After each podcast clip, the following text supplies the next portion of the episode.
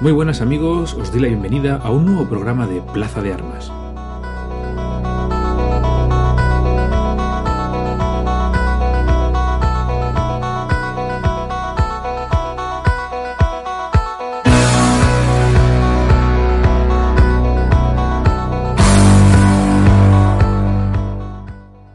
Nuestro programa número 43, donde continuamos con las historias de la carrera espacial, Hoy fijaremos como nuestro objetivo la Luna. Hablaremos del programa Apolo y cómo culminó con el ser humano poniendo el pie en el único satélite que orbita alrededor de la Tierra. Para ello, contaremos con Pep Marcus Coulomb y nos detendremos en el Apolo 13 para seguir más adelante con las historias de la carrera espacial. El corresponsal de la historia, Eduardo Cabrero, nos contará sus andanzas en la Venecia del siglo XVII.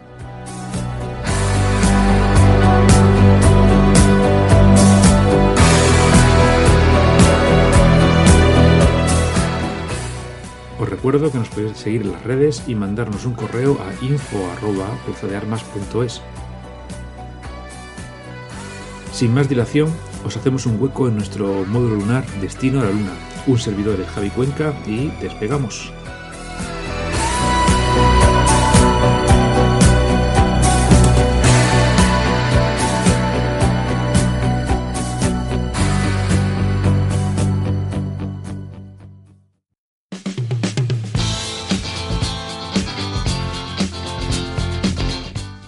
Escuchando Plaza de Armas, donde la historia cobra vida.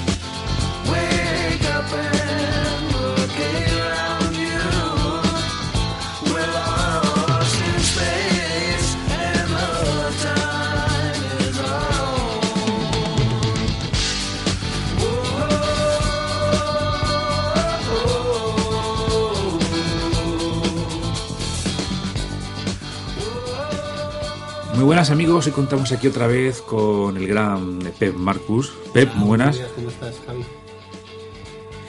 Pues mira, aquí se ha quedado una buena mañana para mirar al cielo. Eh, deberíamos hacerlo de noche. Estamos hablando antes que lo suyo es que nos juntemos, no sé si en hogueras, en esa imagen icónica, ¿no? Alrededor del fuego, por la noche a mirar el cielo, las estrellas. Pero bueno, también está bien ahora para, para hablar y seguir em, con el tema que empezamos en el anterior programa. Eh, he de decir a los oyentes que, aunque yo recomiendo que escuchen primero aquel programa y, luego este, o los que puedan venir, pero que se pueden disfrutar de, manera separada porque Pepa ha, metido los temas bastante bien, bastante separados.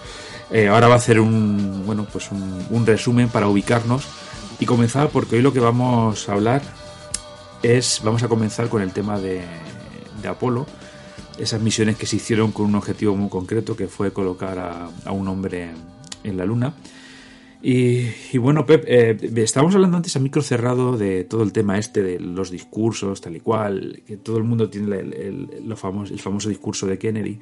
Bueno, Kennedy tiene dos discursos eh, eh, que han pasado la historia. Tiene el famoso discurso que hacen este en Berlín cuando dice yo soy un berlinés, tal y cual y luego tiene también el famoso discurso, el que estábamos hablando, que tú decías que era del año 61, ¿no? El de pondremos un hombre en la luna, superaremos la Unión Soviética, bla, bla, bla, bla. Así es. El discurso de Kennedy eh, fue la, realmente el pistoletazo de salida a la conquista de la luna. Y bueno, creo que fue el 62, si mal no recuerdo, en, septiembre del 62, pero no, no estoy del todo seguro. lo que pasó es que Kennedy, mm, las palabras suyas fueron que vamos a llevar a un hombre a la Luna, un americano a la Luna, y devolverlo de manera segura antes de la finalización de la década de los 60. Y eso fue el pistoletazo de salida del programa Apolo, del que trataremos hoy. Eh, claro, ¿por qué ese momento y por qué ese discurso? Eh, pocos meses antes, la Unión Soviética se había adelantado otra vez a los Estados Unidos en la carrera espacial, porque había puesto en órbita a un hombre, a Yuri Gagarin, eh, en el espacio antes de los americanos, porque piensa que, como hablamos en el último programa, eh, el programa Mercury estaba destinado a poner un americano en el espacio antes de la Unión Soviética y fallaron, porque un mes antes del vuelo de Shepard, que fue el primer americano en órbita, mejor dicho, en vuelo suborbital, que es un vuelo balístico, los soviéticos pusieron a Gagarin. Entonces, claro, en el discurso de Kennedy eso está reflejado, lo dice. Lo que pasa es que nadie recuerda ese trozo del discurso. El discurso, el trozo más famoso del discurso es ese de poner un hombre en la luna, antes de la finalización de la década de los 60, que se consiguió. Pero unos renglones antes, el señor Kennedy, el presidente de los Estados Unidos en ese tiempo, menciona que los Estados Unidos tienen que demostrar que el camino de la libertad es mejor que el camino de la tiranía. Y es por eso, eso es una referencia directa al, programa espacial soviético. De hecho, dice, en la luz de los eventos recientes tenemos que demostrar al mundo que el camino de la libertad es mejor que el camino de la tiranía. Esos recientes eventos se refiere al vuelo de Gagarin.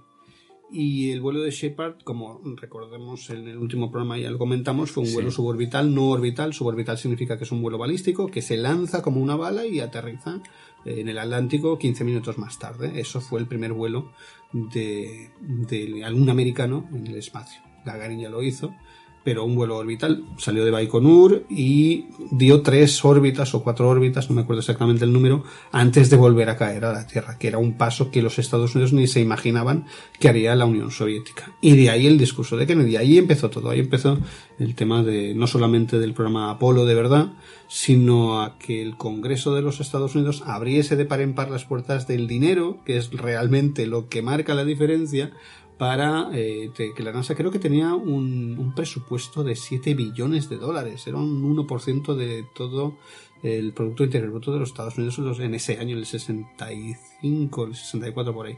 Una auténtica barbaridad que permitió al hombre llegar a la Luna, que es de lo que vamos a hablar hoy en este programa. Muy bien, Pep, muy bien.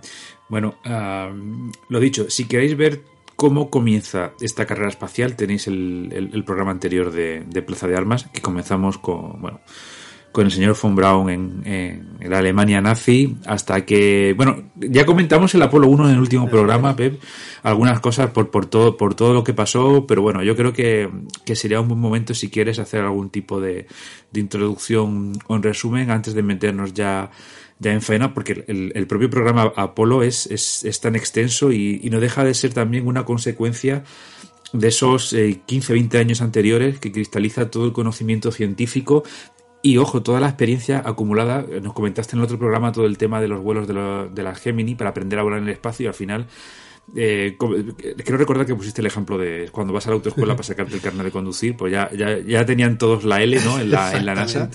Y, y tiene, hay cosas curiosas. Estos días me he estado viendo algún documental que me ha recomendado, alguna charla vuestra del Club Newton, que habéis tenido a gente bastante top hablando sobre el Apolo 13 y tal. Y bueno, y se ve como en el cohete van montadas las cosas de una manera, en el espacio, como ya saben cómo, volar y maniobrar, se monta para hacer el viaje. Y bueno, es, es eh, han pasado, eh, ¿cuánto? 70 años. Es una pasada.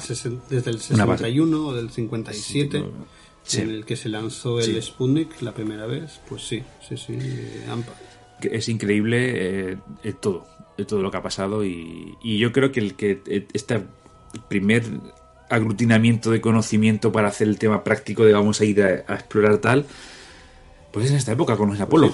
Eh, resulta que, claro, la experiencia ganada en los Mercury y los Gemini, que estamos hablando del 61-62 hasta el 67-68, en el que empiezan los vuelos tripulados del Apolo. Claro, todo eso fue experiencia acumulada y de ahí que se hiciesen esos, esos programas. El programa Mercury para llevar a, astronautas americanos al espacio con una cápsula mini, pequeña, muy, muy... Las cápsulas Mercury recuerdo que tenían eh, un metro cúbico de espacio vital, eran, eran minúsculas. Pero claro, sirvió para llevar los hombres al espacio. Al mismo tiempo, los soviéticos tenían el programa Vostok, que eh, llevaron a, no solamente a Gagarin, sino también a Titov y otros astronautas y otros cosmonautas a, órbita de nuestro planeta por primera vez. Eran programas paralelos.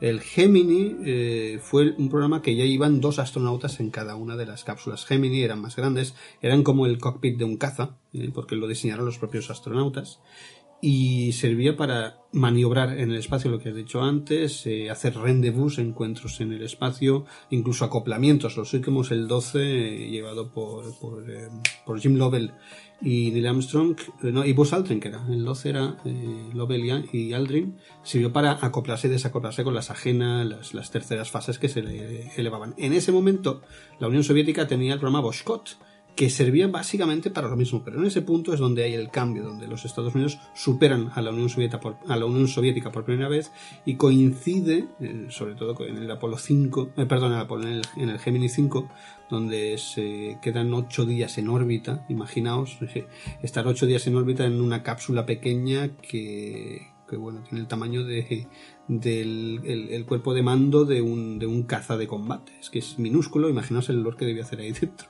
porque los astronautas ahí luchas pues no había. al mismo tiempo tenemos las cápsulas Boscott, que serviría básicamente para lo mismo, pero el cambio resulta que es ahí en ese momento, que coincide con la muerte del ingeniero jefe Koroliev, que no tuvo un sustituto digno en la Unión Soviética, pero no porque fueran malos los que lo sustituyeron, sino porque era imposible sustituir al ingeniero jefe, que era el, era un, genio, el padre de, la, de todo el programa espacial eh, soviético. Que, claro, el problema es que en, la Unión Soviética no había una NASA, y en, en Estados Unidos sí. Entonces, la NASA tenía muy claro el objetivo que tenía, que era poner un hombre en la Luna. Punto final eso es la diferencia con el programa espacial ruso. Los, soviéticos no tenían una finalización directa y única como sí tenían los americanos y no tenían una agencia que aglutinase lo que se iba a hacer y que organizase todo. Tenían al señor Korolev, que era una auténtica máquina, pero que se ocupaba, absolutamente de todo.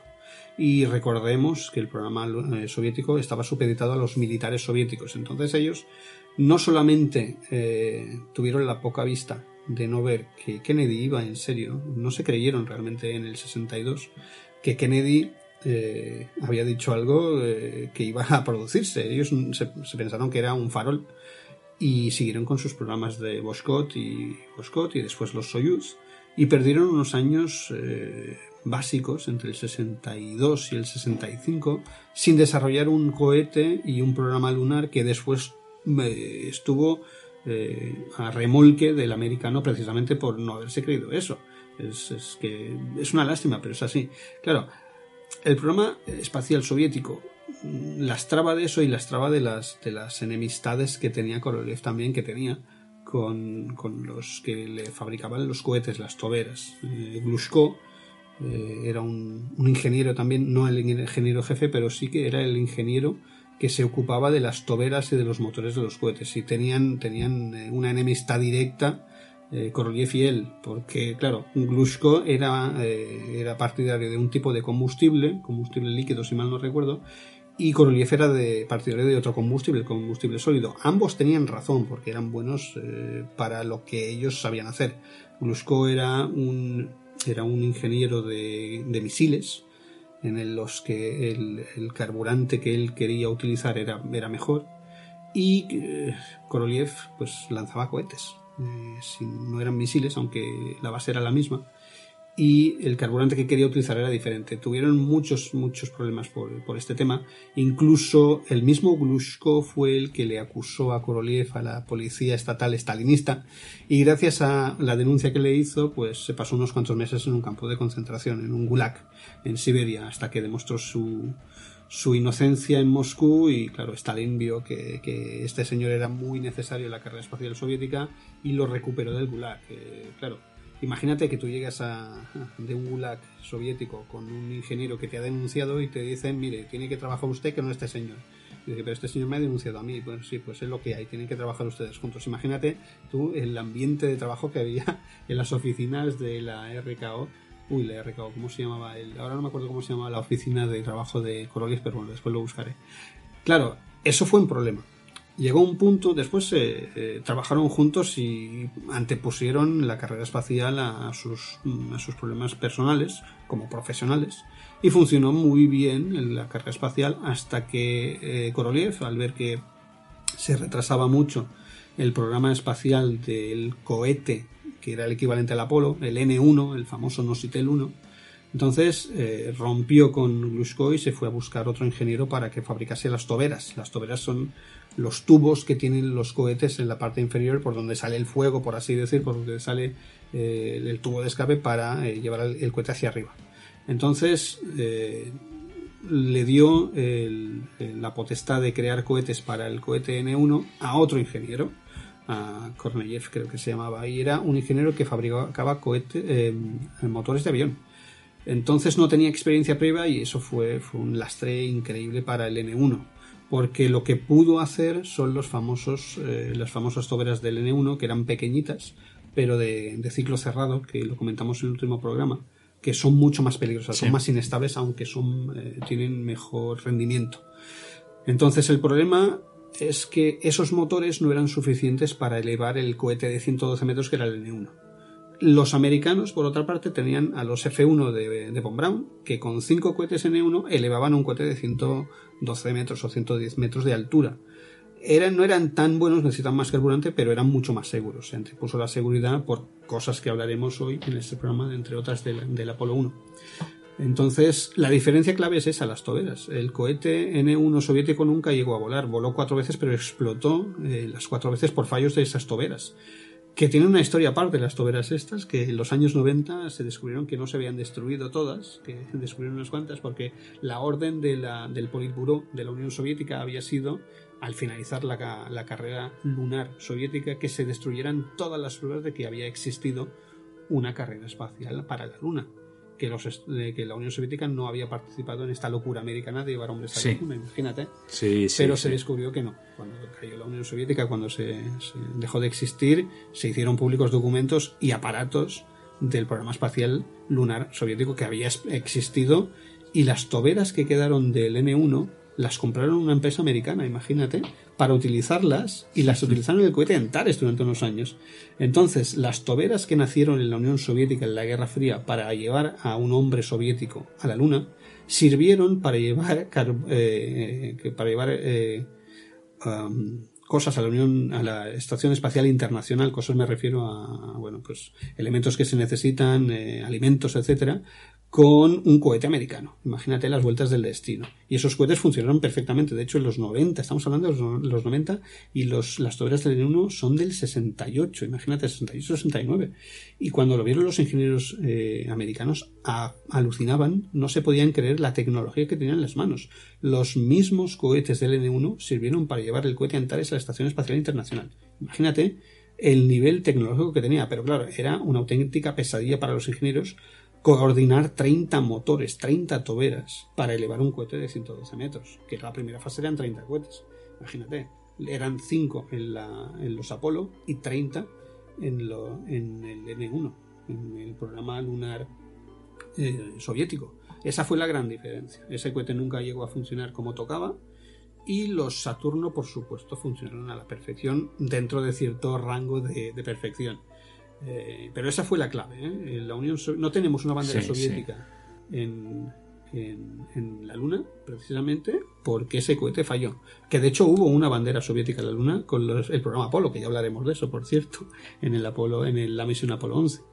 Pero esa fue la clave. Esas toberas marcaron el camino de Estados Unidos y de la Unión Soviética a la Luna. Y todo empezó con el programa Apolo. Y te voy a trasladar una, una pregunta que me hicieron a raíz del programa anterior, del tema de Korolev o Korolev. Es que según lo lees por ahí, te, te acaba en el, nombre o en bueno, me, me lío un poco.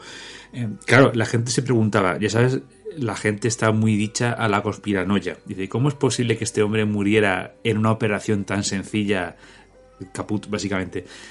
No habría al- al- algo más aquí detrás. Claro, la gente ya se va en plan, no, es que los Estados Unidos Claro, a la gente les cita la mente, ¿no? Mandaron un espía, tal, tal, tal.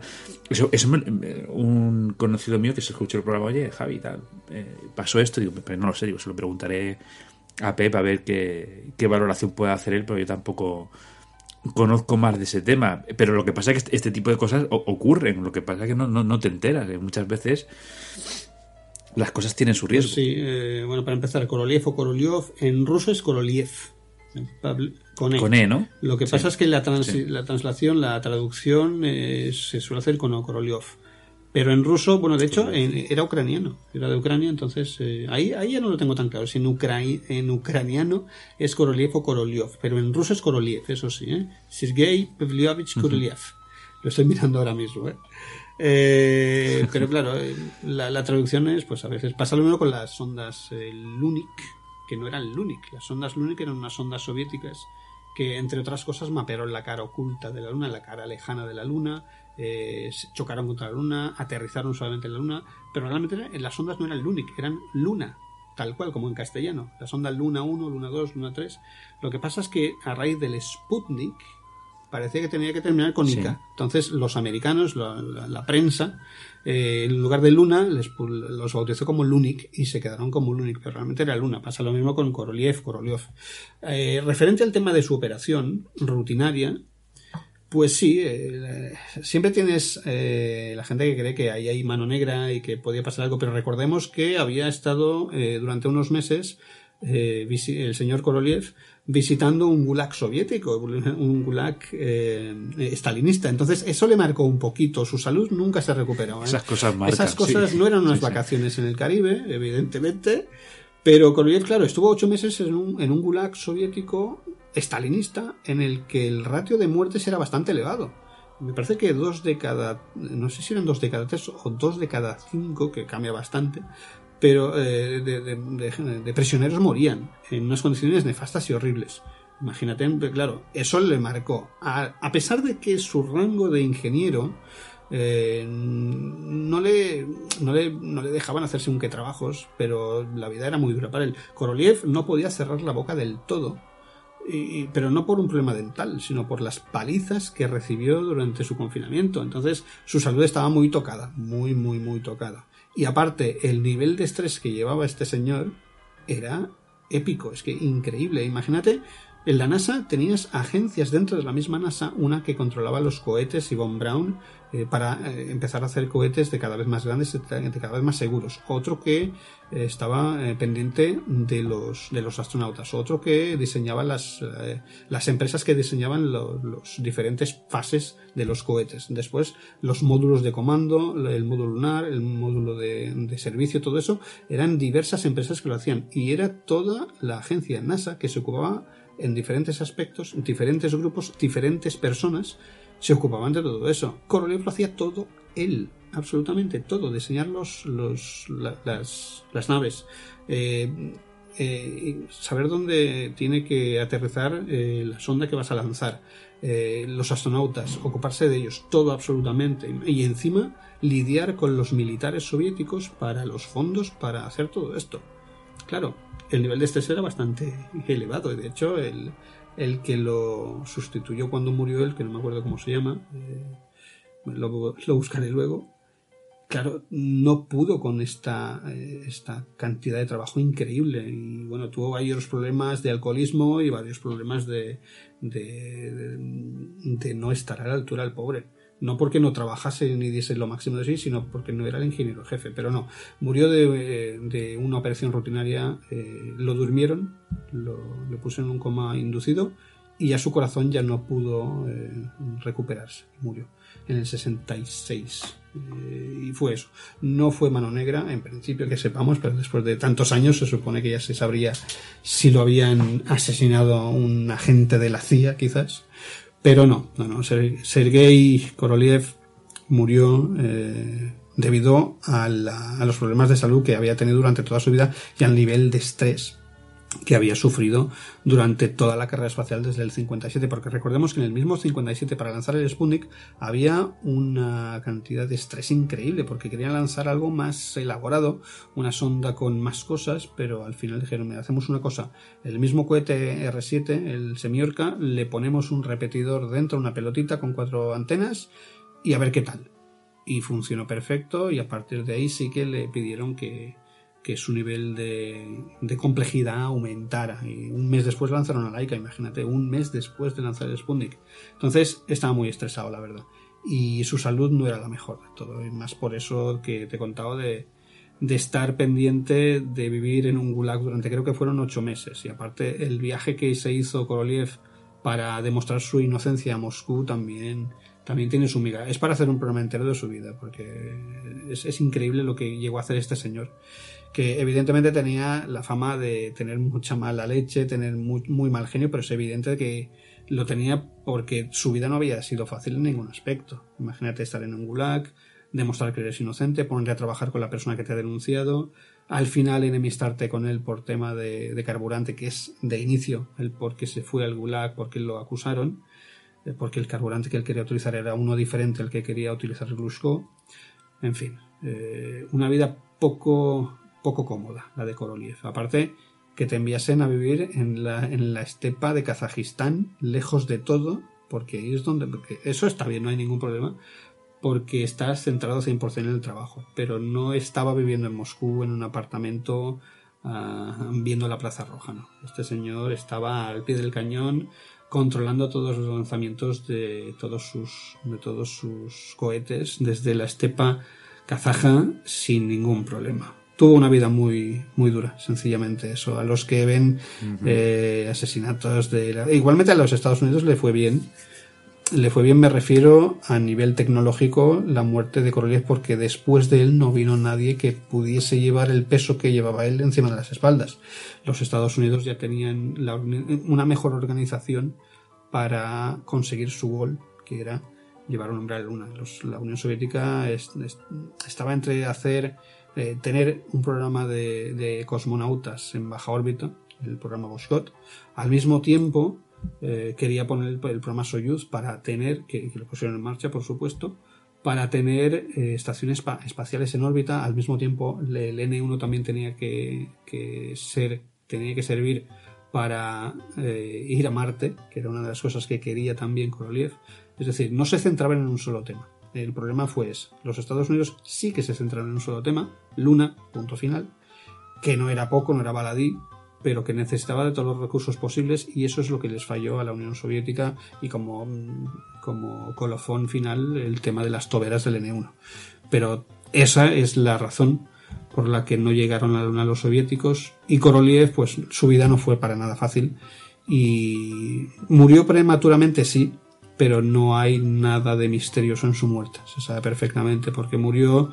Y no te quiero decir que a los, a los cirujanos tuviesen, tuviesen problemas luego de la operación, no creo que les pasara, porque eran profesionales como la copa de un pino, porque operar a Korolev no todo el mundo lo hacía. ¿eh? Eh, pero bueno, no hay ningún misterio en eso, eso te lo aseguro. Bueno, vamos a volver a, a los Estados Unidos. Eh, Apolo como hemos dicho ya, nos quedamos en otro programa, en el, en el Apolo 1, eh, que tuvo ese, eh, ese problema. Y, y, bueno, si quieres eh, hacer un pequeño resumen sí. o, o, quieres que saltemos ya, no, vamos o, a como tú veas. dos minutos para hablar un poquito de, de los Mercury y de los, y de los Gemini, que son las Sí, previas, y del Apolo 1, por supuesto. Pero antes déjame decir que el, eh, estoy muy, muy contento de la respuesta de los oyentes del programa de, del podcast de Plaza de Armas, que es, es, flipante.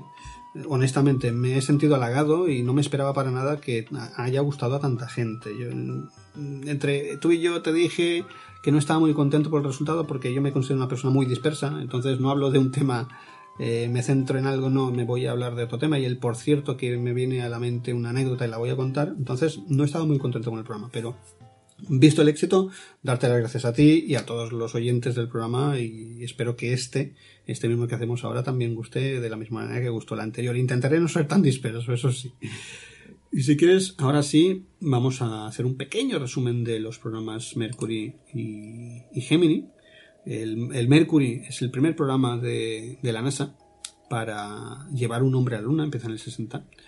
Eh, en el 61, perdón, y está a la par con el Vostok ruso, el soviético, lo hemos dicho antes. Y sirvió para eso. Eh, Alan Shepard en el 61 fue el primer americano, lo hemos dicho antes, en llegar al espacio precedido por Gagarin, pero llegó al espacio y todos los Mercury, eh, los seis vuelos de la Mercury sirvieron para aprender a cómo respondía el cuerpo de los astronautas y cómo respondía la tecnología para estar en vuelos de, ingravidez, en, microgravedad. Y sirvió para eso y funcionó perfectamente. Una vez tenían los americanos eh, por la mano, sabían perfectamente cómo funcionaban las cápsulas Mercury, cada vez hacían cohetes más grandes para poner cápsulas más grandes en la que cabieran dos astronautas. Y efectivamente, en el, programa Gemini, en el 63, empieza y a la par con el programa Voskot eh, ruso que hemos dicho antes y dura hasta el 66-67, más o menos.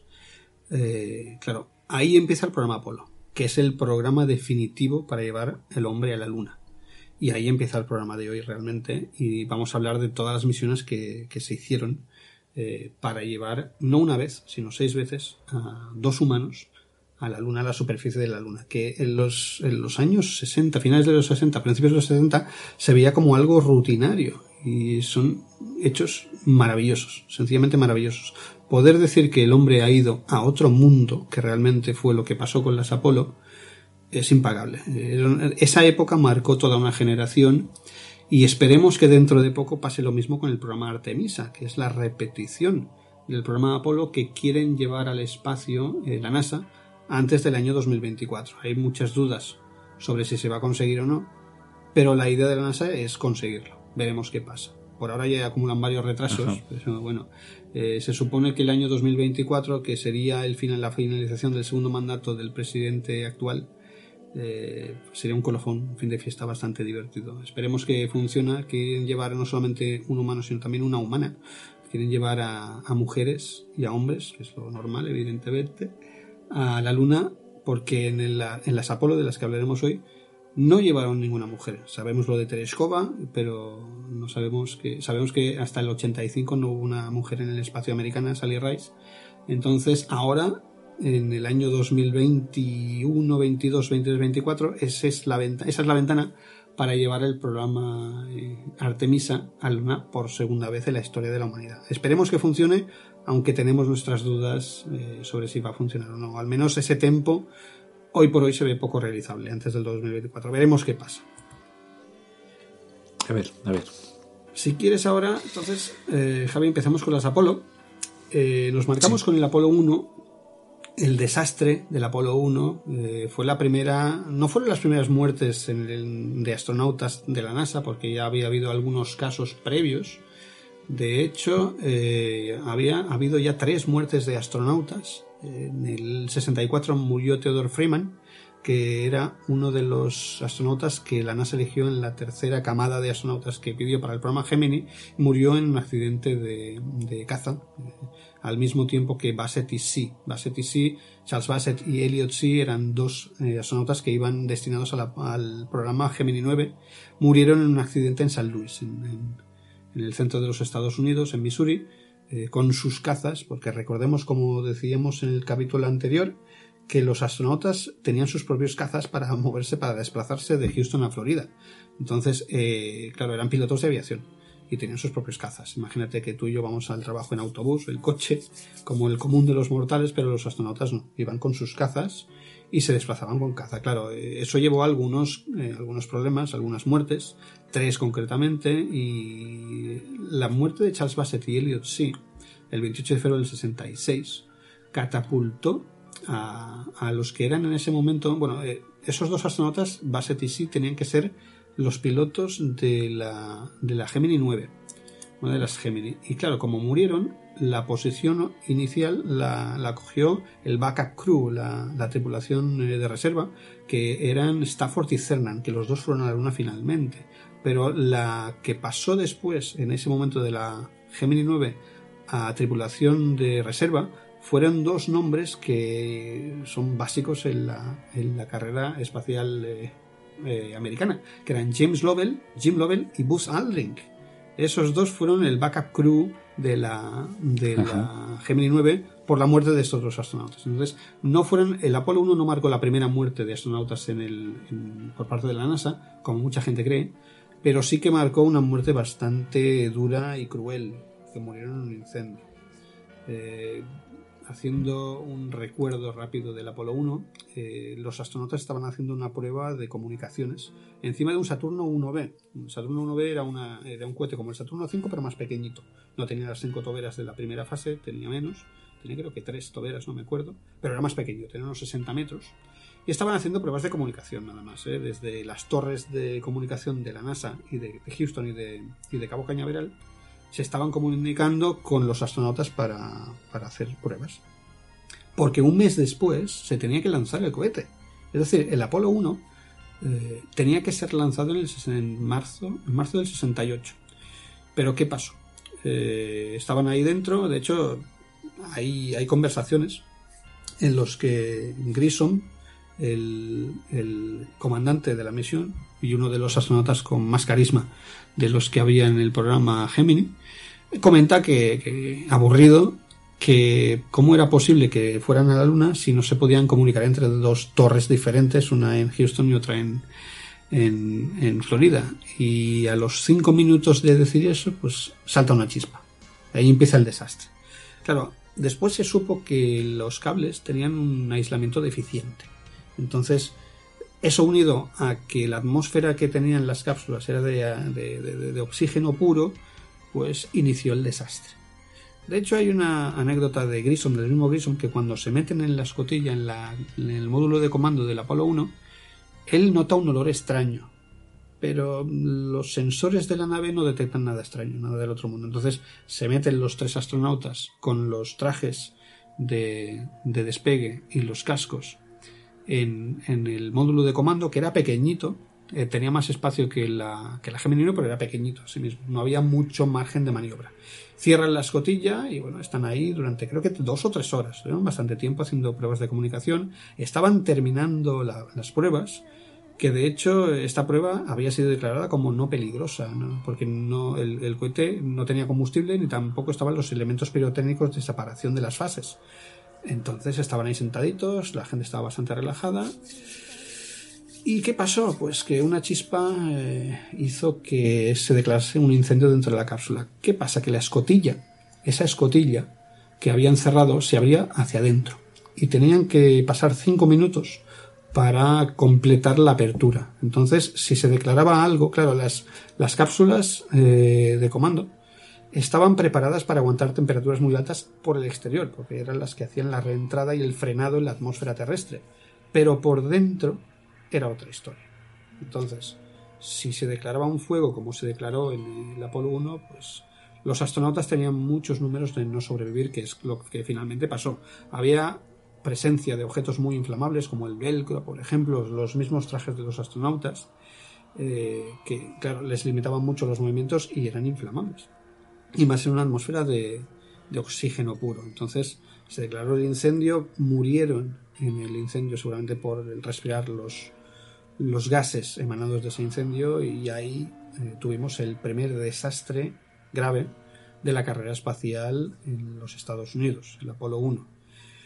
Claro, murieron los tres astronautas, eh, que fue un golpetazo increíble, Grissom, White y Shafi, Grissom había sido uno de los mayores eh, protagonistas de las Gemini.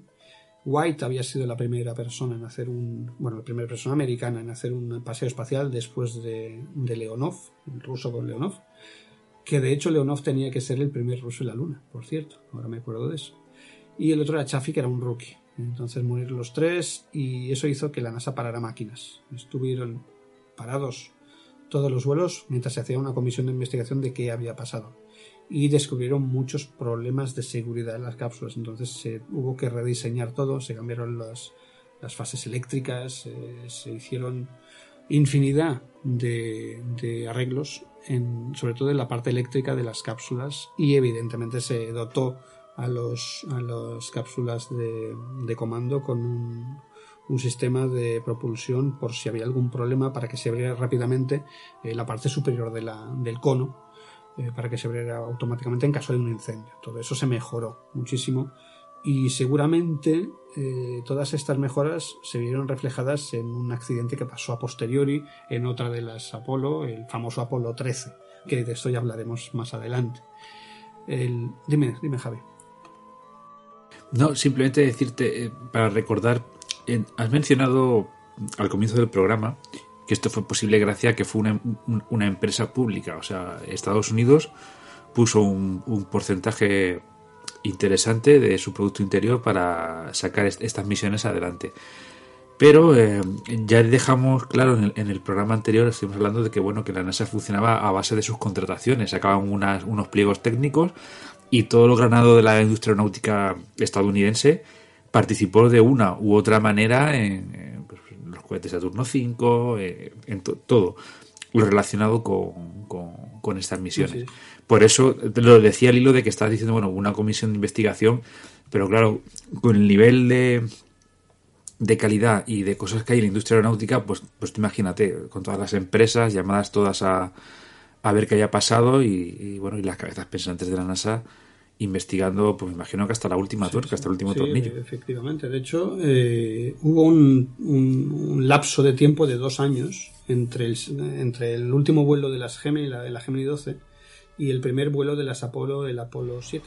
Dos años sin que hubiera eh, ningún astronauta en órbita y recordar que eh, había astronautas cada mes, mes y medio, se elevaban naves con astronautas en el programa Gemini o en el programa Boscott en este caso nos toca más el programa Gemini, eh, entonces un lapso de dos años parado eh, fue mucho, tiempo. Mucho ¿eh? tiempo.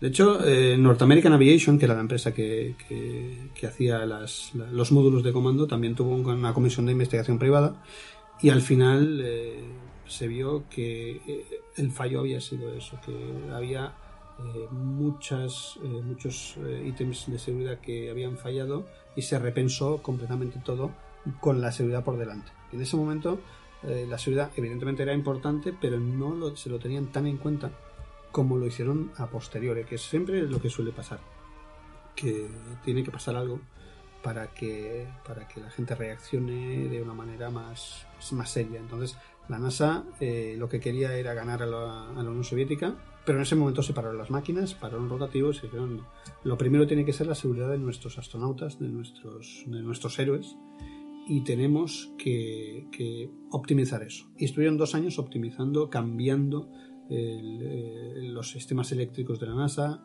de, la, de las cápsulas de, de, servicio y de comando. Igualmente seguían teniendo fallos y se vio después en el Apolo 13 y en otras misiones, pero se optimizó 100% la seguridad de los astronautas para que no se repitiera un desastre como el Apolo 1, que no se repitió, por suerte. Eh, los, soviéticos tuvieron otros fallos bastante graves también, que de hecho eh, hubo en ese mismo año 69 también murió Komarov, eh, Vladimir Komarov en la primera de las Soyuz, porque los paracaídas no se desplegaron de manera correcta y chocó a una velocidad de caída de creo que 200 kilómetros por hora en las duras estepas siberianas y claro el señor Komarov murió. Y es uno de los astronautas por cierto que es un nombre el, nombre del cual está en la luna que después hablaremos de eso cuando toquemos el Apolo 15 sí bueno y qué pasó en estos en estos dos años porque yo imagino que eh, aunque estuvieron parados los, los vuelos tripulados pero actividad de la NASA ya lo has dicho tú lo has dejado bien claro que el objetivo final era poner un hombre en la luna antes de que acabara la década. Exacto, y la NASA no paró. Pararon los el estudio de, la, de los módulos de comando y todo el tema de dónde van a sentarse los astronautas. Eso sí paró y se repensó todo, comisiones de investigación y se llegó a la conclusión de que había sido el accidente del Apolo 1 una concatenación de situaciones que podían haber sido evitables empezando por la escotilla que no se podía abrir de manera fácil y se tenía que abrir hacia adentro. Les pusieron eh, una capsulita superior para eh, eyectarse en caso de problemas, para que eh, se, pudieran salvar si pasaba otra vez un incendio. Se cabrieron todos los sistemas eléctricos, se rebajó el sistema eléctrico, en fin, muchas cosas. Pero la NASA seguía. De hecho, mientras empezaba, estaba el, el programa Gemini en el 61 y Mercury, es cuando se empiezan a hacer los primeros cohetes Saturno, que son las bestias de 110 metros que llevaron al hombre a la Luna. Esos cohetes no se hicieron de un día para otro, como sí hicieron los soviéticos con el N1, no de un día para otro, pero sí de manera rápida y sin tener en cuenta según qué protocolos que es lo que al final les lastró más a la, a la Unión Soviética, pero en el año 61 en octubre del 61 ya tenemos el primer cohete Saturno 1 lanzando desde, desde Cabo Cañaveral para hacer pruebas de cómo funcionaban los cohetes que estaba diseñando Werner von Braun. En el 61 y hubo 10 lanzamientos del Saturno 1 entre el 61 y el 65, que es donde tenemos el programa Géminis en, Gemini en su máximo esplendor.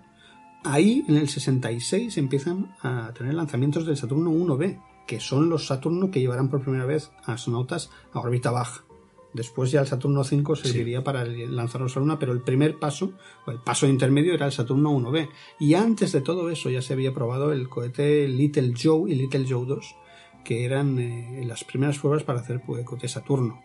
El Saturno 1B, el primero que se lanzó fue en el año 66, y el primer Saturno 5 montado y lanzado fue el Apolo 4 que se lanzó el 9 de noviembre del año 67. El Apolo 4 fue la primera vez que se montaba esa colosal estructura brutal de 110 metros que representaban las tres fases del cohete más grande construido por los Estados Unidos. Y fue algo que recuerdan los, los periodistas de la época, que se, dice que estaba un señor eh, haciendo la retransmisión en directo del lanzamiento del Saturno, del Apolo 4, el Saturno 5, eh, que claro, eso se retransmitía. Y el señor que estaba eh, haciendo la retransmisión, que se llamaba Walter Cronkite, se llamaba, que era un señor que tenía un tono de voz suave, tranquilo, que era poco emocional, pero al activarse la primera fase, los cinco motores F1, era, era eso, si estabas cerca o relativamente cerca, era como un terremoto de escala 4 en, de, de 4 en la escala Richter, imagínate. Entonces, estaba en la sala de, control, que estaba situada a 5 kilómetros de la rampa de lanzamiento, este señor, el Water Concrete, y notaba como los cristales temblaban. A 5 kilómetros de distancia del lanzamiento, los cristales estaban temblando, imagínate. Y algunas de las losetas del techo de estas de, de Forexpan también se caían debido al increíble, eh, la increíble fuerza que tenía el Saturno 5 y eso lo dejó, eh, dejó constancia de eso al hacer el directo, dijo que estaba asombrado y abrumado por el poder del cohete. Y es la primera vez que en los Estados Unidos se vio uno de los eh, el lanzamiento de uno de estos cohetes. Imagínate, a 5 kilómetros y todo estaba temblando. Pues yo tengo en mente, Pep, unos datos que disteis en la charla de vuestra del Club Newton de, del Apolo 13 sobre el, sobre el Saturno 5 cosas que me llamaron la atención. Bueno, esto luego si quieres lo puedes explicar tú mejor, el, cómo se fabricaban las piezas alrededor de Estados Unidos no y cómo se trasladaban hasta, hasta Cabo Cañaveral. ¿no? Em, hay otra historia, el edificio más grande de una única planta construido, que es donde se ensamblaba las distintas piezas de Saturno 5. Pues el Saturno 5 son 110, 112 metros, este edificio, pues ponerle un punto más. Me llamó la atención. Eh, ¿Cuántas horas se tardaban en abrir la puerta por la que salía la grúa que lleva el Saturno 5? ¿12 horas? ¿5 horas? Algo así. Más o menos. Eh, no me acuerdo cuánto tardaban las puertas en abrirse, pero sí que eh, la grúa más grande del mundo servía para transportar el, Saturno 5 y creo, creo que recordar que iba a 5 kilómetros por hora. Es decir, la diferencia entre los cohetes americanos y los cohetes rusos es que el cohete americano se, se ensambla de, de pie derecho, de manera vertical, pero el soviético lo hace de manera horizontal. Entonces, lo, exacto, lo transportan en un trenecito, bueno, trenecito, un tren muy grande hasta la rampa de lanzamiento y ahí se eleva. Eso es un problema añadido porque estructuralmente tienes que aguantar el peso del carburante tumbado y de pie. En cambio, los, los americanos no tenían ese problema, lo montaban, de, lo montaban derecho y lo transportaban con una grúa hasta la rampa de, lanzamiento. Creo que eran sí, de unas 12 horas para abrirse las, las compuertas y unos, no sé si eran 24 para llevarlo hasta la rampa de lanzamiento, pero era, era, se tomaban su tiempo. Porque claro, la rampa de lanzamiento estaba alejada una serie de kilómetros, mínimo 5 de seguridad, del edificio de ensamblaje que tenía, se creaban nubes dentro de ese, de ese edificio. Tan alto era sí, sí, sí, como en, en, Florida hay poca humedad, eh, se nota el sarcasmo ahí, eh, la humedad hacía que se creaban nubes si lloviera en el interior del edificio. Imagínate que estás en un edificio cerrado y te llueve dentro, pero porque se crean nubes, por la humedad que hay. Entonces tuvieron que, instalar una serie de ventiladores enormes, nos contó Carlos González, para que no se formasen nubes dentro de ese edificio. Y esa es la diferencia. Que no condensara. Sí, que no condensara, exactamente. Hay, hay fotos hay fotos que se ve, claro, tú ves centrado, ves el edificio y ves el, cohete Saturno 5. Bueno, si no tienes referencia visual, pues, pues, vale, pues un cohete. Pero claro, se ven unas pulguitas en el suelo, esas pulguitas son coches y camiones, y son literalmente pulgas en comparación. 112 eh, metros, pues yo no sé, hasta hace unos años que el edificio más grande de España, ¿cuál era? La Torre Picasso, esta de Madrid, ¿no? Algo así. Pues tiene que, pues a lo mejor estaba por ahí, en ciento y, poco de metros, el rascacielos ese. Bueno, la comparación, la comparación que yo suelo hacer, eh, claro, al ser de Mallorca, pues mm, tomo referencias de lo que tenemos aquí. El Saturno 5 son tres catedrales de Mallorca, una encima de otra. De la, parte frontal que está delante de la catedral, pues todo el mundo ha ido de, de visita a Palma entonces, los oyentes se acordarán de cómo es la Catedral de Palma, la, fachada principal. Pues esa fachada, tres veces, una encima de otra, llega a ser lo que es el Saturno V puesto de pie. Es una auténtica barbaridad. Es un edificio de 100 plantas. Es que es brutal. Y eso mm, para llevarnos a la Luna. Y todo era carburante, absolutamente todo. Solamente la puntita de arriba del cono superior es donde iban los astronautas para, llegar a la Luna. El resto, carburante para las diferentes fases. Y se probó por primera vez aquí, en el Apolo 4. Esto pudo ser, Pep, no sé cuál será tu opinión, pero eh, la cúspide del, del trabajo de Von Braun a la hora del diseño de, de cohetes, porque no luego no volvió a diseñar más historias, ¿no? Se quedó aquí. ¿Cómo fue la cosa con, con este sí, sin ninguna duda. Eh, su cúspide, su punto más, eh, más increíble, su punto máximo de diseño fue el, el Saturno. Los cohetes Saturno, toda la familia de los cohetes Saturno, desde el 1, el 1B hasta el 5 y con él las toberas F1, que eso fue la gran diferencia con los cohetes.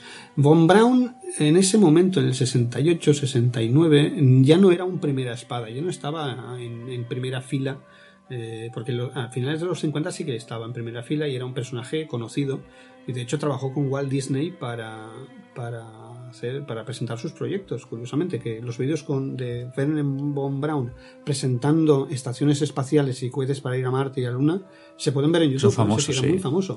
Pero en ese tiempo ya había, había salido a colación su pasado nazi. Entonces, la NASA no es que lo retire, pero sí lo coloca en una posición más alejada de las cámaras.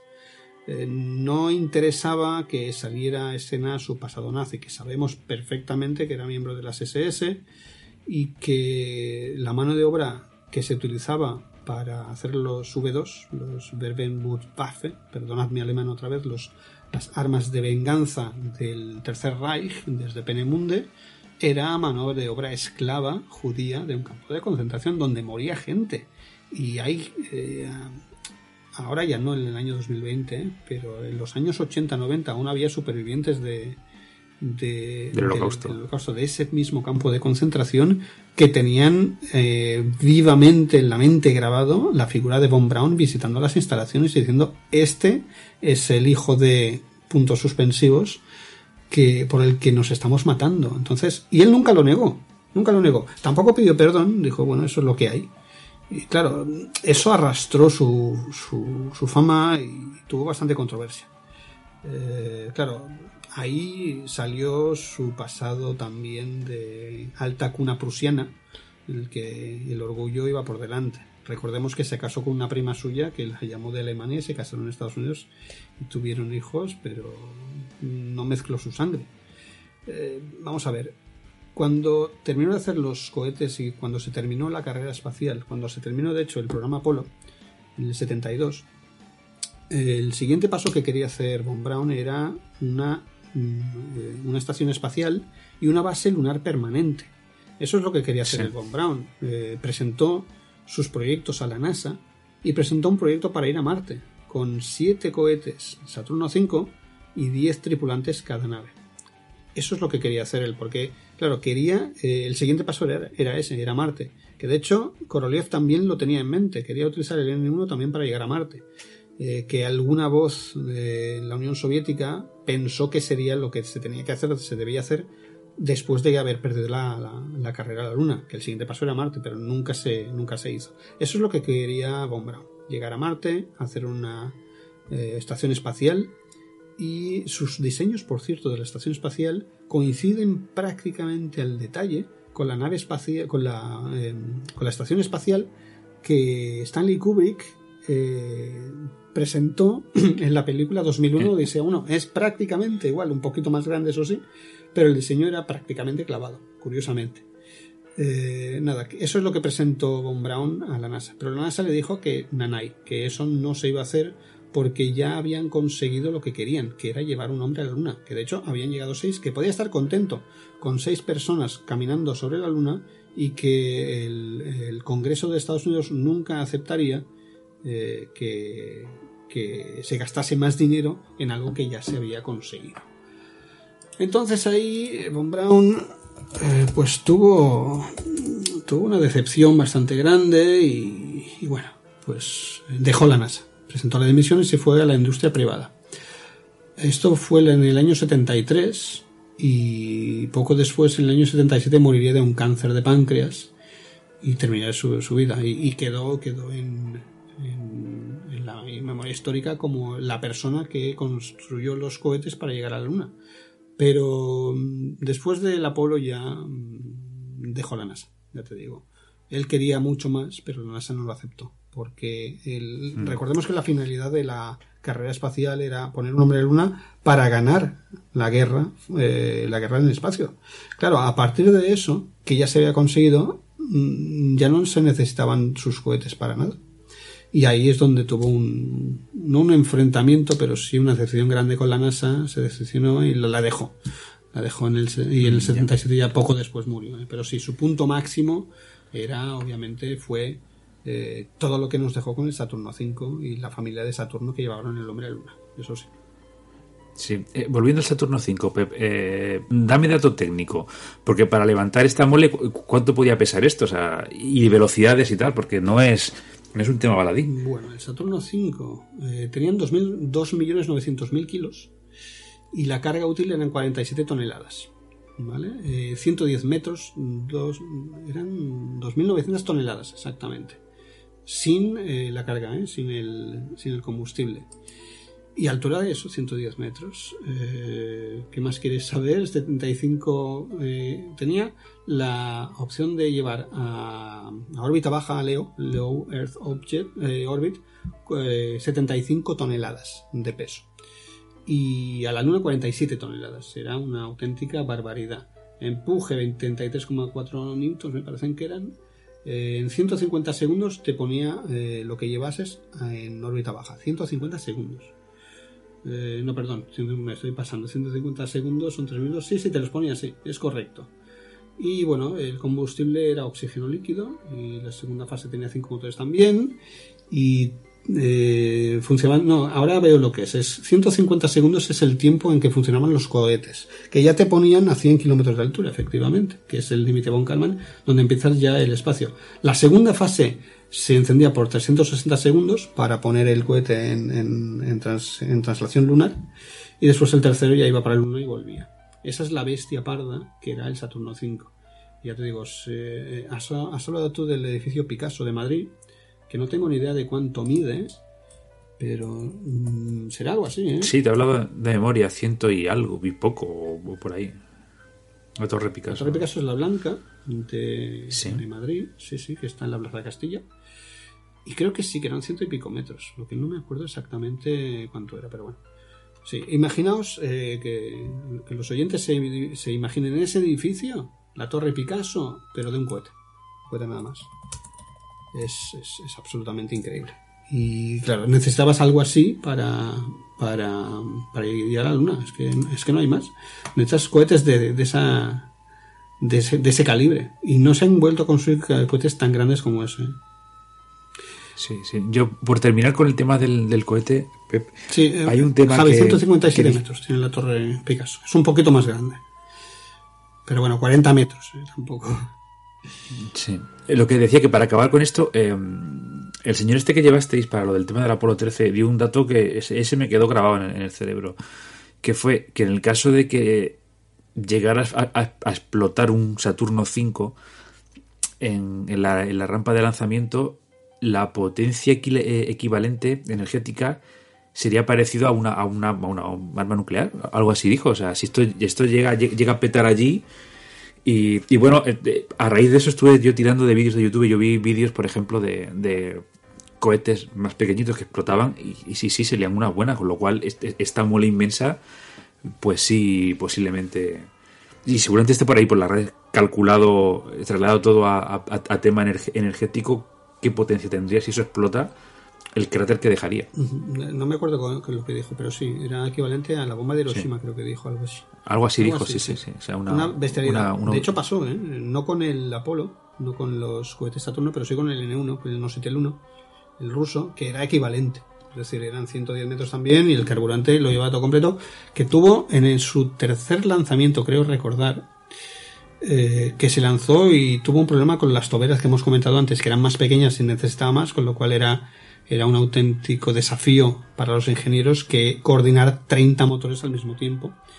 Tuvo un fallo, bueno, tuvieron fallos en todos los lanzamientos, pero en el tercer, en el tercer lanzamiento tuvo un fallo a pocos segundos de elevarse y cayó a peso sobre la plataforma de Baikonur y explotó, eh, y eso sí que fue una bomba de Hiroshima absoluta, y se quedaron sin, sin cohete, sin plataforma y con 60 muertos. Eh, ahí en después esto se negó y se tapó, pero el tercer lanzamiento del N1 fue exactamente eso, fue una bomba nuclear, no nuclear, pero sí una bomba que cayó a peso sobre la plataforma de lanzamiento de Baikonur, destrozándola, y eso ahí se terminó el sueño de, la Unión Soviética de llegar antes de los americanos eh, a la Luna. Pero ahí y pasó, ¿eh? pasa es que se tapó durante mucho tiempo. los Saturno eh, y el mismo Von Braun lo que hacían eran muchas pruebas de, fases. Eh, es decir, poner todos los cohetes en marcha al mismo tiempo, solamente de una fase, para ver cómo reaccionan, cómo responden. Y si hay algún problema, pues se puede localizar, aislar y trabajar antes de montar el cohete de, todas las fases, ponerlas una encima de otra y lanzarlo hacia el espacio, que es precisamente lo que hacían los soviéticos. Y el mismo Korolev, ¿eh? perdón, eso Korolev eh, no era partidario de hacer pruebas con las primeras fases porque era pérdida de dinero y de tiempo para él, pero claro, aumentabas el, eh, el, riesgo de que pasase algo y es lo que pasó con los N1. No pasó con los Saturno 5 porque precisamente, aparte que eh, el tema de la seguridad ya hemos dicho que era muy importante para los Estados Unidos, también para Rusia, pero mm, la economía ahí, el dinero que te daban para los cohetes era limitado, entonces el mismo Korolev quería, quería saltarse según qué protocolos y lo hacían. Para montar el cohete, realmente montaban el cohete, lo lanzaban y si explotaba recogían los trozos y a ver qué había fallado. Y a, a montarlo otra vez mm, mirando a ver de solucionar el tema del anterior lanzamiento.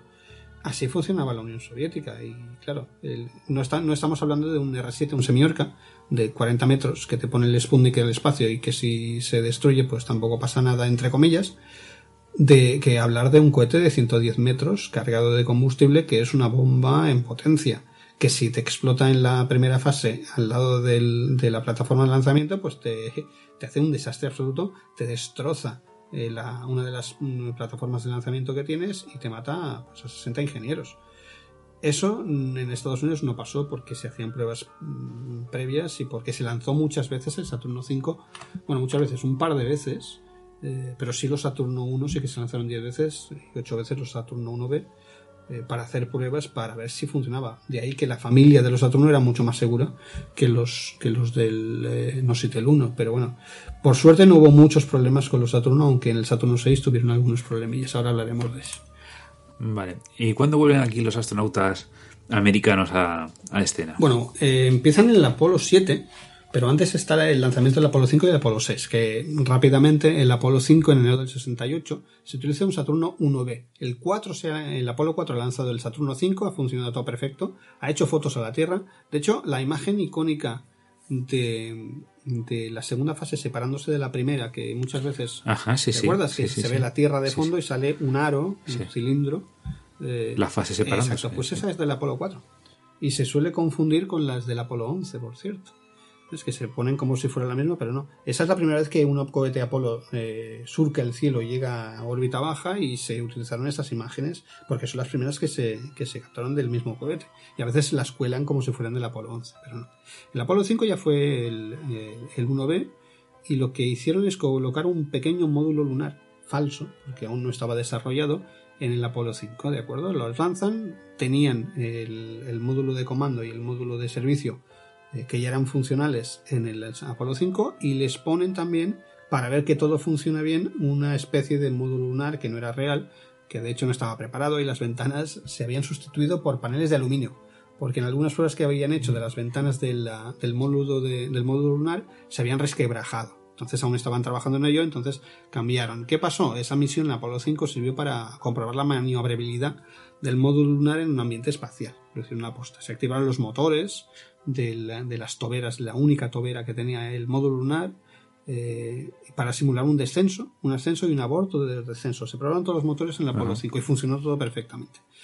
Eso en enero del 68. En abril del 68 ya tenemos el Apolo 6, que es una de las más críticas, una misión bastante crítica, porque es la segunda vez que se utiliza un Saturno 5 y se, sirvió esa misión. Eh, imagínate el cohete Saturno 5 enorme en la rampa de lanzamiento, segunda vez que se montaba, todo el mundo pendiente y sirvió para testear el módulo de comando con el módulo de, lunar simulado, ahí que aún no estaba desarrollado, y ponerlos en eyección translunar. Es decir, el Apolo 5 sirvió para llevarse el módulo lunar a ver si funcionaba todo y el Apolo 6 para poner el módulo de comando el módulo de servicio y el módulo lunar así apañado, a ver si se podían poner en, vuelo translunar. La eyección translunar es la maniobra que se hace para ir hacia la luna. Entonces se hizo eso. Se lanzó, después pues eh, se, puso, una vez que estaban en vuelo translunar, el motor del módulo de servicio se puso, se activó durante 5 minutos.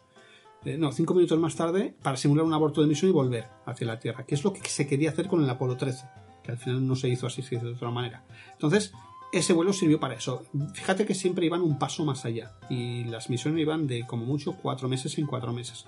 En este vuelo, que sirvió para testear la potencia del Saturno V para lanzar todos los componentes, el módulo lunar, el de servicio y el comando, eh, aunque, aunque, el peso no era el mismo, era un 80% del peso que deberían tener todo, pero bueno, se estaba intentando. Y ese vuelo no fue, no fue bueno, no fue bastante, no, no fue como les hubiese esperado a la NASA fue bastante movidito porque había muchos problemas de, vibración en el Saturno V. Imagínate un pepino, un trasto, un cohete de 112 metros que va elevándose y la vibración casi termina con la misión porque eh, se, se vio un efecto en ese momento que se llama efecto Pogo. El efecto Pogo es una oscilación violenta debido a que la combustión que realizan las toberas es inestable, no es continua. Entonces eso llevó a que partes de la maqueta del módulo lunar se cayeran, la cámara lo está viendo, incluso la segunda fase tuvo problemas con un motor que no se puso en marcha, el componente de un instrumento dejó de funcionar, en fin, hubo bastantes problemas con el Apolo 6, que casi les estalla el cohete eh, mientras estaban elevándose. Pero bueno, funcionó bien, eh, se llegó hasta la eyección translunar, volvió la cápsula del Apolo, la cápsula lunar y todas las cápsulas de servicio y de comando a tierra se quemaron en la atmósfera y se había hecho una prueba mm, bastante crítica pero que había funcionado pero habían detectado problemas que más adelante sabrían cómo, cómo solucionar. Y esta misión es la que menos, eh, menos noticias se tiene menos, menos seguimiento tuvieron en la televisión porque coincidió con el asesinato de Martin Luther King. Mira por dónde. En abril del 68 entonces los medios de comunicación estaban eh, evidentemente enfocados en la muerte del, que fue el líder de las luchas sociales de los años 60 en Estados Unidos. El año 68 fue bastante movidito en el tema eh, político en Estados Unidos, también con la guerra de Vietnam, el asesinato de Bobby Kennedy, en fin, muchas cosas de estas. Pero funcionó, el Apolo 6 funcionó, aunque tuvo ciertos problemas que casi les estalló el cohete, pero bien, todo correcto. Ahí llegamos a los astronautas, que decías tú, el Apolo 7 que esto fue el octubre del 68, que ya, ya estábamos llegando a final de año. Y en el Apolo 7, esa es la primera vez que vuelven a ver astronautas en el espacio después de la Gemini 12, dos años después. Claro, muchas cosas cambiaron desde enero del 68, cuando sucede el, el problema del Apolo 1, el incendio y la muerte de los tres astronautas, hasta octubre del 68, en el que los, eh, los astronautas eh, se elevan otra vez y van hacia órbita baja para testear los instrumentos de las misiones Apolo. Entonces pasan dos años. eh, el último vuelo lo, hicieron, por cierto, Jim Lovell y Buzz Aldrin, en la tripulación del, Gemini 12. Y es la primera vez que en, esta misión, en el Apolo 7, que vuelan tres astronautas en la historia de, los Estados Unidos, por supuesto, la primera vez.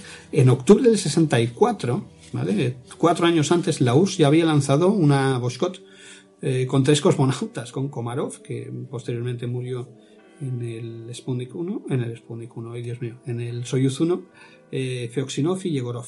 Esos, es decir, que los Estados Unidos en vuelo tripulado de más de un tripulante iba hacia atrás, iba eh, por detrás de la Unión Soviética, que aquí en el Apolo 7 se ponen otra vez a la par con este vuelo de estos tres astronautas, que también fue movidito. ¿eh?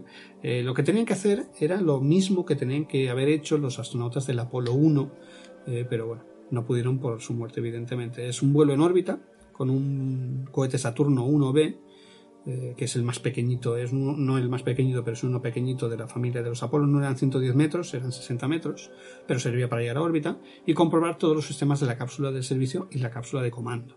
¿De acuerdo? El vuelo serían 11 días en órbita baja y se tenía que comprobar absolutamente todo. Eh, hubo bastantes problemas eh, en esta misión. Uno de los astronautas, eh, Wally Schirra, eh, que era el comandante, desarrolló un resfriado severo. Se volvió muy irritable y discutía las, las decisiones de, de tierra. Se dirigía a, a Capcom, que es el- el encargado de hacer las comunicaciones con Houston, de manera poco amable. Era el último vuelo de Ajá. Shiva, era el último vuelo, entonces eh, empezó ya todo mal. Eh, bueno, recordemos antes a los astronautas, el comandante Willie Shira, el piloto era Don Isley y el piloto ingeniero era Walt Cunningham. Cunningham, Isley y Shira.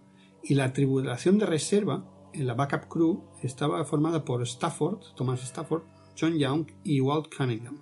Que ya hablaremos de esto, porque las rotaciones de la tripulación, eh, que era una norma no escrita de Dick, de Dick Slayton, las normas decían, su norma, esto no está escrito en ninguna parte, pero que la tripulación de reserva de un Apolo iba a ser la, la- la primera tripulación de tres vuelos más adelante. Entonces, ese era el sistema de rotación que no siempre se cumplió y hubo bastantes problemas en algunos de, de los vuelos de los Apolo, pero esa es la idea. Si tú estás en el Apolo 7 como tripulación de reserva, vas a volar como tripulación principal en el Apolo 10. Así van las cosas, ¿de acuerdo? Entonces empieza todo mal en esta misión en el Apolo 7. Porque eh, se llamó eh, una, un motín espacial, Space Mutiny. Porque empezaron las cosas mal. Imagínate que tú estás en el, cohete de lanzamiento y puede que te, que te den permiso para, para volar o puede que no. Y una de las razones por las que no, eh, porque las que se puede eh, cancelar el vuelo, por las que se puede posponer o, se puede abortar, es porque haya vuelos, eh, digo vuelos, porque haya viento del este en Florida, en Cabo Cañaveral. Y esto es precisamente lo que pasó en ese momento, que eh, había viento del este. ¿Qué pasa que si hay viento del este? ¿Qué, cambia en una misión espacial si hay un viento del este o viento del oeste? Pues en ese caso es bastante importante, porque al haber vientos del este en Florida, si, se, si la nave sufre un aborto de misión en la primera fase y tienen que disparar la cápsula de comando ah, con los paracaídas eh, lejos de la- de la- del Saturno V, el viento arrastrará a los astronautas hacia el interior de Florida. Y recordemos que las cápsulas de comando estaban preparadas para amerizar, no para aterrizar. Sí. Entonces eso era un problema. Eh, ¿Qué pasa? Que en ese momento, en el momento de vuelo del Apolo 7, en octubre del 68, había, había vientos del este. Entonces la NASA dio orden igual de lanzarlo aún con viento del este. Y eso a Sheeran no le gustó para nada al, al, al comandante y se quejó abiertamente de eso. Entonces empezaron ya con el, con el pie izquierdo. Eso hacía peligrar mucho la misión, pero bueno, se lanzó igual eh, porque se tenía que lanzar, sí o sí.